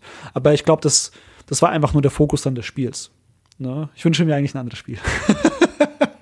Beziehungsweise ich wünsche mir zusätzliche, nicht andere, aber zusätzliche Elemente zu dem Spiel. Dass wirklich zum Beispiel Location-Änderung, dass es wirklich eine Auswirkung hat, okay, ich habe jetzt diese Entscheidung getroffen, wir fahren jetzt mit den Charakteren in Episode 2 dahin, hätte ich diese getroffen, wir fahren jetzt dahin, machen das und das.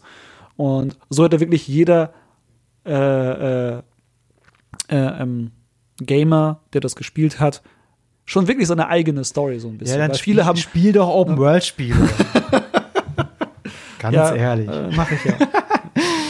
Ähm, ich will so langsam zum Schluss kommen bei dem Ja. Hauptthema, aber vielleicht mir fallen jetzt noch ein, zwei Spiele ein, die ich kurz erwähnen will, weil ich es irgendwie interessant fand. Ja, bitte. Äh, diese Open Worldifizierung st- fand ja irgendwann statt, weil es technisch möglicher war und weil Mhm. es einfach ein Trend war. Und es gibt ein Genre, wo ich das sehr faszinierend fand, und zwar das Genre des Racers. Also Autorennspiele Oh, oh, ja. wurden irgendwann zu äh, Open World Games, was erstmal absurd klingt, weil du fährst ja Rennen. Da ist ja so eine offene Welt eigentlich erstmal nicht immer das, was du willst. Du weißt ja dann so, okay, du könntest, also das sind plötzlich viel zu viele Optionen. Du willst eigentlich eine Strecke in perfekter Zeit fahren, so ganz klassisch Rennen. Ähm, und es gab dieses eine, oder es gab zwei Spiele, die es tatsächlich geschafft haben, die Formel zu lösen. Und das war einerseits Mario Kart, ja, weiter. genau. Kein Open-World-Spiel, danke. Ähm, das war einerseits äh, Need for Speed. Ähm, wie hieß dieser Teil, der nachts gespielt hat? Du kennst dich nicht aus mit Need for Speed, sehe ich gerade in deinen Augen. Äh, warte, warte, warte, war das nicht Most Wanted? Nee. nee, nee, Blödsinn. nee, noch früher. Noch früher. Noch. Underground, nee. Achso, nee, Entschuldigung. Äh, Underground, genau. Most Wanted. Es gab ja zwei Most Wanteds. Es gab ja. Ja. das Remake. Ich habe dann das Remake, ja. Genau. Ich meine Need for Speed Underground und Underground 2. War das schon Open World? Äh, zwei auf jeden Fall. Okay. So, ich rede mich hier um Kopf und Kragen. Ja, Auf bitte. jeden Fall fand ich das super genial, dass du quasi dich austoben konntest in der Stadt. Du konntest dein Auto tunen und das wirklich das Gefühl, dein Auto ist dein, dein Charakter. So wie so ein Rollenspiel. Du konntest dein Auto verbessern, ähm, einerseits äußerlich, konntest du eben Heckspoiler geben, aber an, andererseits auch die Werte verbessern, dass es schneller fährt, schneller anfährt und so weiter und so fort. Ich kenne mich da gar nicht so großartig aus, aber ich weiß, dass ich das total gefeiert habe, dass du über die Rennen hinaus mit dieser Figur quasi spielen konntest und die das auskosten konntest und du konntest quasi in dieser offenen Welt, in dieser dunklen Stadt äh, Spots anfahren und dort fing das Rennen dann an. Und fing, es fing auch wirklich genau dort an. Ähm, und dann wurden die Wege so versperrt und so weiter. Dann war es plötzlich keine Open World mehr. Dann hattest du wirklich ein Rennen nach Mars. So. Das fand ich sehr spannend. Und das andere Spiel, ich weiß nicht, ob du da vielleicht drauf kommen würdest, ein Spiel, wo es ums Crashen geht. Ach, ums Crashen? Ich hätte gesagt The Crew, aber äh, Crashen? Äh, oh Gott, wie, wie heißt es denn? Äh, meinst du Burnout? Ja, die Burnout-Serie. Ja. Burnout Paradise nämlich. Oh, oh ja. Mhm. Äh, auch ein legendärer Titel. Ähm, ich glaube, der wird auch heute noch von vielen Leuten gerne gespielt. Ähm, Burnout war ja irgendwann so ein bisschen tot, auch wenn es eine tolle Serie war. Und mhm, dann gab es aber Burnout Paradise und die haben es irgendwie wieder geschafft, rauszuholen, irgendwie aus der Verdammnis. Und das ist auch so ein toller Titel, weil sich äh, das, das ganze Fahrgefühl ist irgendwie angenehm. Ist wieder ein Arcade Racer, aber in dieser Welt frei herumzufahren und Sachen zu crashen, das war schon was sehr Faszinierendes. Ja, das hat gebockt. Ich habe es auch, ich habe es mir mal besorgt vor Jahren, als es rausgekommen ist, ein bisschen gebraucht. Ich bin eigentlich nicht so der Racer. Ich, ich auch ne, nicht, witzigerweise. Weil, beziehungsweise ich, ich, ich brauche es arcadig. Das ist, dann bin ich dabei, ne, wenn es arcadig ist. Aber wenn es so Rennsimulation ist, im Sinne von Forza oder Gran Turismo, bin ich raus. Ne? Ich, ich sage mir, sieht geil aus, Leute, Glückwunsch. Äh, aber dann bin ich raus, so, weil das gar nicht so meins ist. Äh, aber Burner Paradise, äh, das hat gebockt. Das, das habe ich schon sehr gerne gespielt. Aber ja, auch da, aber ich habe nicht die Freiheit, aus dem Auto auszusteigen und am Fußweg äh, rumzulaufen und zu sagen, ach, hier fahren, hier könnten mich Leute umfahren. das habe ich nicht. No, du kannst hab, auch keine Leute umfahren. Ich kann auch keine Leute umfahren. Ne? Diese Open World, in der ich da äh, rumdüse, ist sehr, sehr leer und besteht nur aus Straße.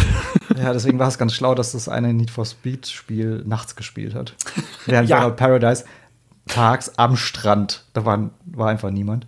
Ich glaube, es ist egal. Ich wollte auch gar nicht so viel über diese Games reden. Ich fand nur interessant, wie das Open World Genre da drauf geklatscht wurde. Ja, guter Punkt, ja. ja. Und ähm, Sandkasten, alle City-Bilder, die es so gibt, so alle Tycoon-Games, sind für mich auch im besten Fall ähm, open, also nicht Open World, aber, aber sandboxig. Sandboxig genau, sind ja. Spiele, mhm. in denen du dich austoben kannst, kreativ sein kannst. Dir werden Herausforderungen irgendwie vorgesetzt und du musst sie versuchen zu lösen auf deine Art und Weise. Und ich finde, ein gutes Tycoon-Game unterscheidet sich von einem schlechten, indem dass du ähm, absolute Freiheit hast und nicht quasi, du musst jetzt genau zwei Kraftwerke haben, weil wenn du ein drittes baust, dann kostet das zu viel und eins reicht auch nicht aus. Das heißt, zu dem Zeitpunkt brauchst du unbedingt zwei und du brauchst unbedingt dieses Wasserkraftwerk und dies und das. So weißt du, wenn es quasi so eine Formel gibt, nach der du bauen musst. Und dann gibt es auch einige Spiele, die sind vielleicht nicht so im klassischen Tycoon-Genre, aber da merkst du so richtig, das ist mehr so ein Puzzler und nicht ähm, dieses, ja. diese Idee eines Sandbox-Spiels. Und dazu möchte ich auch nochmal anmerken, fucking Sims. Weil du hast so, also insbesondere in den letzten äh, Sims-Spielen so unfassbar viele Freiheiten. Ich meine, ich glaube, wenn du stirbst, kannst du irgendwie den Tod drum anbetteln, dass er dich noch am Leben bleibt. Dann spielt er irgendwie, spielt mit dir. Du kannst sogar den Tod zu deiner Party einladen. Ähm, oder sogar ihn heiraten, dass er dich nicht killt. Und solche Sachen. Und das ist so, what the fuck, wie es geil gibt, ist das denn? Es gibt Geister. Ja, ja, ja. Ähm. Ne, die da halt irgendwie, mit denen du rumeiern kannst. Äh, entweder heulst du, hast du Angst, du eierst mit denen irgendwie rum. Also Sims ist für mich so, ähm, du hast was, was die gemacht haben im Laufe der Zeit äh, äh, an Möglichkeiten, die sie eingebaut hat, die du einfach machen kannst, wo du denkst, oh, ich wusste gar nicht, dass das geht. Okay, dann mache ich das halt einfach. Das ist schon sehr, sehr witzig. Also es ist sehr sandboxig. Total. Und gerade als jemand, der Spiele bereits kennt, wird man immer wieder überrascht, was noch alles geht. Genau. Das ist das Tolle. Ja, also ja, ja, immer dieser Überraschungseffekt, wenn man so aus quasi zur alten Schule gehört. Ja, ähm, ja, ist immer sehr schön. Und andererseits, ich glaube, Leute, die jetzt anfangen mit Sims 4, die werden sich denken, ja, okay, cool, das geht halt alles. Genauso habe ich mir vorgestellt. Oder die sehen vielleicht sogar Einschränkungen und sagen so, oh, wieso kann ich das nicht machen? Genau, genau. Ja. Das ist super spannend. Also für die, also diese, diese ganze Play Agency Freiheitsgeschichte finde ich sehr spannend, dann aus diese, diese, diesen Vergleich zu äh, machen. Wir, wie wir wissen, wie hat es angefangen, was ging alles damals nicht, was geht heute, what, what the fuck? Und dann Leute, die genau schon damit groß werden, sagen, ja, äh, das ist ja, das ist, das ist das Mindeste, ja. was gehen soll. Wenn für die quasi Breath of the Wild der erste Maßstab ist. Ja. Wow. Tut mir leid für euch. ja, das, das, also dann haben es Entwickler schwer. Wenn das der Maßstab ist für Freiheit, dann haben es Entwickler schwer. Das ist ein sehr tragisches Fazit. Ja. Aber ich finde auch irgendwie sehr gut. Ähm, wollen wir es damit beenden? Ich glaube schon. Sehr schön. Hat mir sehr viel Spaß gemacht. Wir werden gleich noch zum Off-Topic gehen, aber bevor wir das tun, kannst du nochmal unseren äh, Komponisten benennen und bewerben. Wen? Jan, Jan Helge Schn Schnöbbe. Schnöbbe. Ja, Jan Helge. Schnöbbe. Genau, das ist unser, der Mensch, der unseren Intro-Song ähm, gemacht hat. Der macht sehr gute Arbeit. Ähm, wir verlinken natürlich sein Portfolio, heuert den an. Äh, Jan, falls du zuhörst, wir müssen mal quatschen wegen unserem neuen Projekt. Ich, ich äh, schreib dich mal an, ne? Liebe Grüße an. Mama, Genau. wenn du das hörst, ähm, bin über meinen Geburtstag zu Hause. Ähm, am liebsten, ja, keine Ahnung, machst dann mein Lieblingsessen, ja? ähm, mich findet man auch bei Twitter unter @ede unterstrich und dich. Mich gibt's bei Twitter unter slava Deisling, so wie ich heiße. Ganz normal, ohne fancy Unterstriche. Äh, Und, uns, und den Podcast findet ihr natürlich auch auf Twitter, äh, at aproposgamespod. Ansonsten auf unserer Website at äh, www.aproposgames.de. Dort könnt ihr Kommentare hinterlassen. Äh, bitte hinterlasst Bewertungen bei iTunes, das würde uns freuen. Und Genau. auch sonst, ähm, wir, wir mögen euch und bitte mögt uns zurück. Genau, mögt uns zurück und teilt gerne den Podcast auf äh, Spotify und iTunes äh, oder Apple Podcasts, was auch immer die Plattform, wie die heißt, ähm, dann rauskommt, kräftig unter äh, Freunden, äh, Family, Friends and Fools, wie man so schön sagt. Dann würde ich sagen, äh, danke fürs Zuhören, schaltet ein nächsten Monat oder wann auch immer wir die nächste Folge aufnehmen äh, bei Apropos Games. Macht's gut.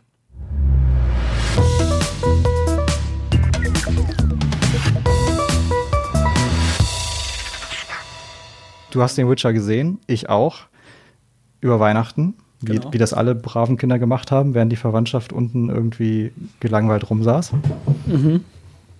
Ähm, ich fand The Witcher, glaube ich, wesentlich besser, als du es fandest.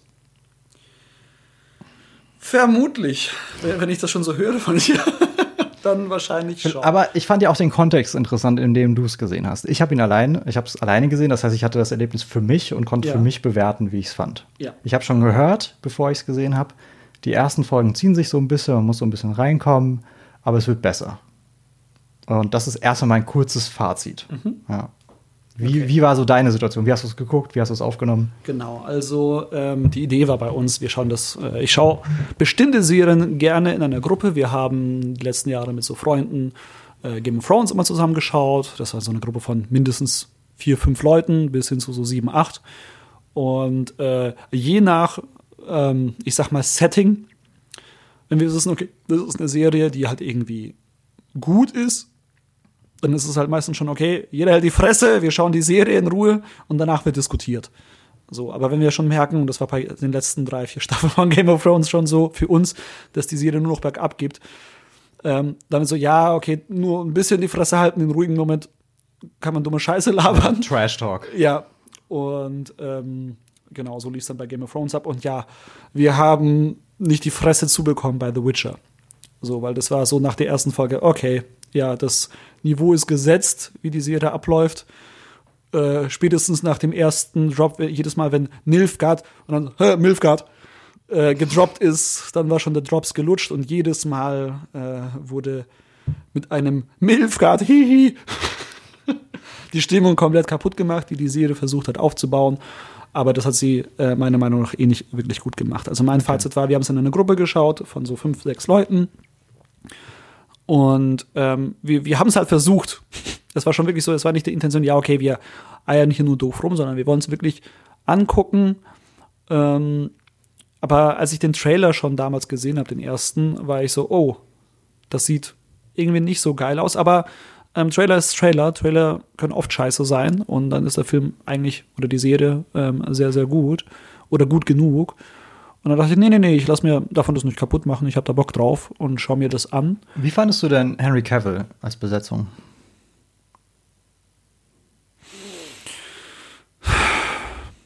schwierig. Also ich fand ihn nicht schlecht, aber ich habe einfach das Gefühl gehabt, ähm, dass Gerald weird geschrieben war für diese Serie.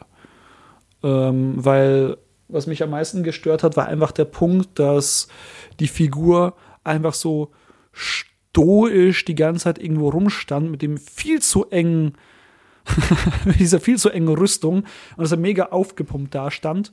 Und äh, Fun Fact, äh, in der Gruppe war eine, eine, eine Freundin, die ist profe äh, professionell, will ich jetzt nicht sagen, aber Laperin seit Jahren und macht sich eigene Kostüme und ist natürlich sehr in dieser Szene unterwegs. Und er hat sich sehr ausgelassen über das Kostümdesign von dieser ganzen Welt, dass sehr viele Sachen echt nicht geil waren. Und ähm, dass sie halt Leute kennt, die das tausendmal besser hinbekommen. Deswegen, ich kenne mich da nicht so aus, ne, aber ich äh, ähm, hoffe einfach mal, dass sie recht hat. Oder ich kann es mir sehr gut vorstellen, weil ich halt einfach ihre Klamotten kenne, die sie selber näht und auch schon Fotos gesehen habe, von wo sie mit Leuten unterwegs sind. Und ich meine, okay, das sieht echt heftig gut aus. Deswegen Kostümdesign fand ich jetzt nicht so geil. Und ähm, aber auch so, er stand einfach immer in der Ecke, war immer so aufgeplustert, stoische, äh, teilweise sehr, also in den ersten Folgen sehr seltsame Sprüche stellenweise rausgehauen, wo schon fast winkt mit dem Zaufall, äh, Breaking the Fourth Wall schon fast so ein bisschen und das fand ich ein bisschen seltsam.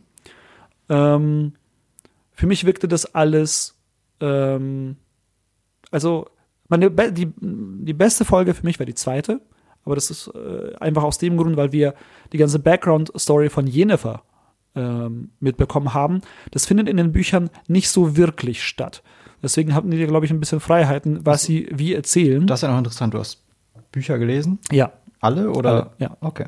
Genau. Also, äh, wenn ich jetzt irgendwas sage, was in den Büchern vorgekommen ist, was nicht so vorgekommen ist, äh, nagelt mich bitte nicht fest. Es ist 13 Jahre her, dass ich die Bücher alle gelesen habe. Deswegen, ähm, ja. Ähm, aber ich meine, dass wir das nicht so in den Büchern haben, sondern nur gewisse Dinge angedeutet werden. Deswegen hat mich das gefreut, ähm, dass wir halt etwas sehen, ähm, erzählt bekommen, was ich nicht gelesen habe. Und ich bin auch immer, ich bin äh, der Fan, äh, ich habe niemals ein Problem damit, wenn ein Buch, äh, wenn eine Film oder eine Serie etwas anders macht. Und quasi es nicht eins zu eins so, oh shit, die haben bei Herr der Ringe das und das in den Büchern vergessen oder nicht gemacht. Ähm, habe ich absolut du keine. das ja adaptieren für das neue Medium. Du kannst nicht ein Format ins andere einfach konvertieren und sagen, ja, fertig. Fertig, passt. Weil, weil das Ding ist, äh, es wird dann immer so getan, dass die Buchautoren Götter sind, die keine Fehler machen in ihren Geschichten ähm, und dass die Regisseure einfach nur Sklaven dieser Bücher sind. Und das finde ich immer unfair den, den, den Leuten, die das adaptieren. Ne? Ähm, weil es ist eigentlich eher die Vision des Regisseurs, also quasi äh, äh, äh, Stephen Kings Es, das muss dann irgendwie sein, keine Ahnung, Guillermo de Toro's It auf Basis von Stephen King. Ne? Also, und nicht It von Stephen King bei Guillermo del Toro ne, sondern dass der Regisseur nur ein Nebensatz ist. Ne, bei Netflix-Produktionen wird das natürlich immer so ein bisschen schwieriger, weil das alles sehr schwammig ist, wer da was wie gemacht hat. Ähm, aber deswegen habe ich kein Problem damit, wenn sie Änderungen gemacht haben. Ne, aber der ganze, ich glaube, mein, mein Hauptproblem mit dieser Serie war einfach dieser ganze Production Value. Es wirkte alles sehr billig. Von den Sets, die teilweise eine wankelnde, also eine sch äh, schwankende Qualität ha haben von, boah, teilweise sind es echt geile Wälder. Und dann so, oh shit, das sieht aus wie von Xena oder Herkules der Serie, das, was wir sehen. Die, Daran muss ich auch oft denken. Aber bei mir war es vor allem immer dieses Kamerabild. Mich hat irgendwie so das ja. Color Grading ja. super ja, irritiert. ich dachte so, was ist hier los? Also, weil wir haben Game of Thrones Qualitäten erreicht und ich verstehe, dass die erste Staffel kein Game of Thrones Niveau erreichen kann. Das verstehe ich aber nicht. Weil die erste Staffel Game of Thrones sah schon so gut aus. Und das ist es halt. Also, das, aber das ist ja, ich meine, was ich meine, ist, dass das CGI in der ersten Staffel nicht so, so viel kann. Okay, das kann ich akzeptieren. Mhm. Aber das, das Kamerabild, ja, das Color Grading, ja. dass das so schäbig wirkt, so platt, so grau, so hat gar keine Tiefe für mich. So. Total. Das kann ich nicht nachvollziehen. So, dass, dass, dass hinten irgendwie ein Set umkippt, das kann ich fast schon verzeihen. Aber ich will ein gestochen scharfes, tolles, klares, kontrastreiches Bild haben. Das hat sich auch teilweise unterschieden in Schnitten. Von, du, du bist in, mir ist das aufgefallen in einigen Folgen, ähm, es passiert was, Schnitt quasi in der gleichen Szene, also Gerald kämpft irgendwie rum, läuft irgendwie rum, Schnitt von einer anderen Perspektive, ist das Color Grading auf einmal anders. Und ich so, hä, what the fuck passiert hier? Warum, warum ist das, die, die Farbe auf einmal anders? Was hat das denn jetzt für einen Grund? Und das fand ich so schlecht einfach nur. Also diese ganzen, dieser ganze Production Value Aspekt hat es schon sehr ins, also schon sehr negativ gewirkt, aber da bin ich auch so, okay, ich könnte drüber, wenn der Rest halt gut ist, könnte ich drüber hinwegsehen. Aber diese, äh, was ich nicht verstanden habe, warum sie sich entschieden haben, die Story so zu erzählen, wie sie wie sie es gemacht haben, mit diesen Zeitsprüngen, Verschiebungen. Weil ich hatte das Gefühl, es verwirrt zweierlei Leute. Die Buchleser verwirrt's, weil sie denken, hä, was passiert denn hier eigentlich? Wo, wann sind wir? Ähm, insbesondere, weil halt die Backstory von Jennifer erzählt wird, weil das bei den Büchern halt so nicht passiert. Also, hä, wo, wo sind wir? Wann sind wir? Und dann verwirrt es die Leute, die halt diese Stories nicht kennen. So, jetzt will ich mal eingreifen, weil ja, bitte. du bist hier nur am Ab äh, Ablästern und ich will, ich will mal sagen, für mich war wirklich das Schlimmste dieses, dieser Look in viel dieser Serie. Ja, ich will gar nicht sagen, dass ich die Kostüme nicht mochte. Ich habe das CGI denen verziehen, dass das besser werden kann und soll, ist klar. Aber gerade die Zeitsprünge, ja, ähm, ich bin ja komplett unbedarft da rein. Ich kenne nur das Videospiel und selbst das habe ich nicht zu Ende gespielt. Ich ja. bin da reingekommen und habe mir diese Serie angeschaut, von vorne bis hinten, innerhalb kürzester Zeit alleine. Und für mich war das ein tolles Erlebnis. Und spätestens als ich gecheckt habe, dass es diese Zeitsprünge gibt und dass die Geschichten, die dort erzählt werden, nicht parallel erzählt werden, fand ich das richtig genial. Also für mich war das eher so ein schöner kleiner Mindfuck. Nicht im Sinne von, wow, das sind die genialsten Leute der Welt. Mhm. Aber für mich war das mehr so, oh, nice. Also es hat mich tatsächlich so vielleicht übertreibe ich so ein bisschen, so ein bisschen intellektuell befriedigt, weil ich dann quasi okay. nochmal im, im Nachhinein nochmal überlegen konnte, oh, wann war das? Ach, da sind wir jetzt und das ist das. Oh, jetzt wird das zusammen verknüpft. Das fand ich halt für mich äh, super befriedigend. Ich kann aber verstehen, wenn Leute sagen, oh, wieso, weshalb, warum und wenn du dann auch mit Büchern kommst, das, du hast einen ganz anderen Background als ich gehabt. Ja, ja, ja. Ähm, aber ich will vielleicht nochmal so als Ausstehender sagen, so, ich fand für, für jemanden, der sich nicht damit auseinandergesetzt mhm. hat, fand ich die Erzählweise ziemlich geschickt und wesentlich interessanter, als wenn es linear passiert wäre. Weil wir tatsächlich quasi am Anfang konfrontiert werden mit Dingen, wo wir am Anfang halt noch gar kein Gefühl dafür haben. Es sieht alles so wichtig aus und so groß, aber wir empfinden noch nichts dabei. Und dann irgendwann gewinnen wir quasi ähm, die, diese, diese Zuneigung oder halt wir, wir, verstehen den Wert dieser Charaktere irgendwann und dann kommen wir wieder an den Punkt zurück und denken so, ach ja, krass, das ist da passiert und das wird jetzt passieren und so. Und das fand ich für mich tatsächlich ziemlich befriedigend. Ich mag ähm, ich mag es tatsächlich, wenn, wenn eine Geschichte nonlinear erzählt wird und, und in dem Fall ist es sogar gelungen, fand ich. Okay, das ist spannend, weil ich finde, ähm, wie gesagt, wir haben es in der Gruppe geschaut, die Leute darüber geredet und ich fand das quasi auch, als ich es dann relativ früh, ich glaube so in der zweiten, dritten Folge dann auch gerafft habe, was da eigentlich passiert und wie es erzählt wird, fand ich so, ich finde das eigentlich nicht richtig. Ich hätte das nicht so aufgezogen für diese Serie, wenn man nur davon ausgeht, ähm, niemand hat die Bücher gelesen, so von der Idee her, also nur ein kleiner Teil der äh, beziehungsweise man kann vielleicht davon ausgehen, dass die Leute, die das Spiel gespielt haben, aus Interesse dann auch ein Teil von denen sich die Bücher besorgt haben.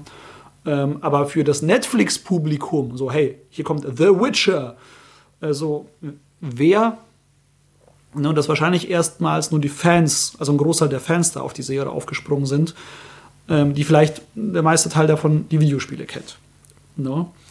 Und ähm, für mich war das so, diese Serie, wie sie ist, also ich hätte, glaube ich, diese erste Staffel komplett anders designt. Ne, ich, ich hätte gar nicht diesen ganzen ähm, Aspekt mit Sintra und dem Krieg erzählt, sondern ich hätte die erste Staffel dafür benutzt, ähm, die Welt von The Witcher zu erklären. Ja, aber da kommst ja. du jetzt halt so als, als Fan herein, der genau das macht. So, du denkst so, ja, aber ich habe doch dieses, ich habe doch dieses Material, ich hätte es jetzt anders erzählt. Das ist ja genau das, was du gerade so ein bisschen gesagt hast. Man soll sich nicht dem Ganzen unterwerfen. Und das willst du auch gar nicht. Aber, nee, aber nicht, trotzdem. Ich will nicht, äh, dass dir das Buch verfilmt wird. Ich möchte einfach nur, dass den Leuten erklärt wird, was sie hier gerade anschauen. Mhm. Ne? Du wirst so, hey, hier ist der Witcher und der kämpft gegen Monster. Warum hassen den alle?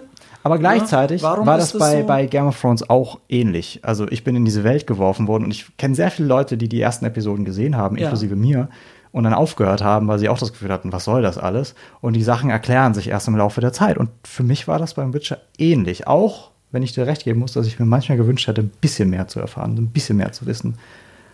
Das Problem ist, äh, ich glaube, mit den ähm, Sachen, ähm, es werden Sachen halt eingeführt, oder erklärt, die ein bisschen unklar sind, einfach im Kontext der Story. Wenn jetzt zum Beispiel bei Game of Thrones, weil gut, bei Game of Thrones war, es wurde ja linear erzählt. Es gab parallele Handlungsstränge, ne, aber es war alles linear. Es gab kein, eigentlich passiert das gerade 50 Jahre später oder in der Zukunft. Das ist ja nochmal ein extra Verwirrungsding. Weißt du, was ich meine? Ähm, das bei Game of Thrones nicht der Fall war. Aber auf einmal fallen so Sachen wie das Gesetz der Überraschung in The Witcher und äh, denn die Leute um mich herum so, hä, was ist das? Warum ist das wichtig? Ich verstehe das nicht. Ne? Und ich als jemand, der die Bücher kennt, aber auch der in der slawischen Mythologie vielleicht ein bisschen bewandert ist oder es zumindest kennt, weiß, Law of Surprise ist etwas, das in äh, Öst, also in, in, in so äh, äh slawischer Folklore so ein Ding tatsächlich auch ist. Das, das, äh, es gibt sehr viele Märchen, die halt eben darauf basieren. Und das wird halt sehr wenig erklärt, was das überhaupt ist ähm, deswegen waren viele Leute, mit ja. denen ich glaube, ich bin da einfach anderer Meinung. Ich mag oh, ja, okay. es, ich mag es äh, herausgefordert zu werden. Ich, ich bin auch niemand, der mitten im Film fragt, äh, was soll das jetzt? Weil ich weiß, in fünf Minuten weiß ich es wahrscheinlich. Ja. Äh, und wenn es dann nicht erzählt wird, dann ist es ein Fehler gewesen oder ich habe es vercheckt. Ja. Aber ich mag es nicht, wenn Leute schon so mittendrin sind. Oh, wer ist das? Die, die Figur ist seit einer Sekunde auf dem Bildschirm. Nee, nee, nee, da und, bin ich auch bei dir. Und so ist es bei auch solch, bei solchen Begriffen für mich. Wenn sowas gedroppt wird, frage ich mich auch, oh, was ist das? Aber ich warte ab, ich lasse es die Story erzählen und so weiter. Äh, Dito, ne? Und, aber ähm, ich hatte das leider das Gefühl, dass äh, einfach langfristig dann, dann doch zu wenig Informationen waren, dass man halt das verstehen konnte im Kontext der ganzen Staffel. Ich finde es ja. eigentlich sehr schön. Ich finde es sehr schön, dass wir da jetzt mal ausnahmsweise tatsächlich ja. so komplett unterschiedliche äh, Meinungen sind und auch komplett unterschiedlich heran, daran, äh, mhm. herangegangen sind, weil du die Bücher gelesen hast. Ich habe nur ein bisschen vom Spiel gespielt. Ja. Ähm, was ich noch erwähnen wollte, ist, dass ich sehr interessant finde, dass sie behaupten, von den Büchern abzukupfern, was sie tun und tun müssen, ja. aber eigentlich komplett inspiriert sind vom Spiel. Ja. Ähm, gerade ähm, Gerald, also Henry Cavill, ist ja erst auf die Figur gekommen, weil er das Spiel gespielt hat und es vergöttert hat. Er ist ja ein Riesen-Nerd. Ja, ja. Äh, kennst du die Geschichte? Er hat ja die Rolle für Superman per Telefon erhalten, also die Zusage, mhm. aber er ist nicht rangegangen, weil er bei einem WoW-Raid war. war. und ich finde das so göttlich. Okay, geil. Dieser Muskelberg äh, ja. zockt dann irgendwie seinen Raid und verpasst deswegen die Zusage zu Superman. Geil. Ja. Aber auf jeden Fall, ähm, man sieht einfach überall, dass es von beidem inspiriert ist. Und daher kommt vielleicht auch dieses Gefühl so, das ist ein seltsamer Geralt, weil er, er verhält sich wie ein Videospielcharakter manchmal. Ja, ne, das, es wirkte alles sehr. Also ich finde ihn als Figur sehr plastisch. So, und ich kenne halt den Buch Geralt und der Buch Geralt, ich finde auch, wie in Videospielen Geralt dargestellt wird, ein bisschen zu stoisch. Der ist eigentlich schon, also es ist kein Plappermaul, in den Büchern, aber er ist ein, schon ein Tick lebendiger. Er ist ein ernster, seriöser Charakter, aber er weiß auch mal zu lachen oder mal Emotionen zu zeigen. Und deswegen ähm, fand ich das dann ein Tick zu übertrieben in, den, in der Serie, wie es da so, okay, ich gehe krass auf diesen Witcher 3 Geralt ähm, ein, weil ich gehe mal davon aus, dass er nicht die Bücher gelesen hat, sondern nur die Spiele gespielt hat und sagt, okay, das ist Geralt, wie er sein muss, und genauso stoisch mache ich ihn. Und in den Videospielen funktioniert das, glaube ich, besser. Einfach weil so ein bisschen so eine äh, Vorlage für den Spieler ist. So, okay, ich bin jetzt dieser Geralt, der ist ein bisschen stoischer, immer diese monotone Stimme. Ähm, das hat mich auch damals schon genervt bei den Spielen, auch mhm. wenn ich die Witcher 3 äh, großartig finde. Oh, das wäre ähm, auch nochmal ein Open-World-Titel gewesen. Oh ja, stimmt. Ja, aber ja. Gut. Ähm, nee. Aber so dein Fazit, also würdest du jetzt die Serie empfehlen? Nein muss ich ganz ehrlich sagen, wenn man halt wirklich äh, auf ähm, eine gute, wenn man sagt, okay, ich habe Bock auf was Cooles, könnte ich sie, glaube ich, so nicht empfehlen. Aber ich bin trotzdem gespannt auf die zweite Staffel, muss ich sagen, weil ich, ich frage mich, ob ähm, da äh, sehr viel, ich kann mir vorstellen, dass viel Kritik oder Verbesserungsvorschläge gekommen sind, weil ich auch ein bisschen was gelesen habe, äh, ob Netflix das umsetzt. Das würde mich interessieren. Ja. Ne? Ich würde es empfehlen, gerade so nach Game of Thrones und nach dem Ende von Game of Thrones bin ich eigentlich gespannt, was die Studios jetzt machen. Äh, Amazon mhm. sitzt ja an der Herr der Ringe-Lizenz, die entwickeln da eine neue ja. Serie.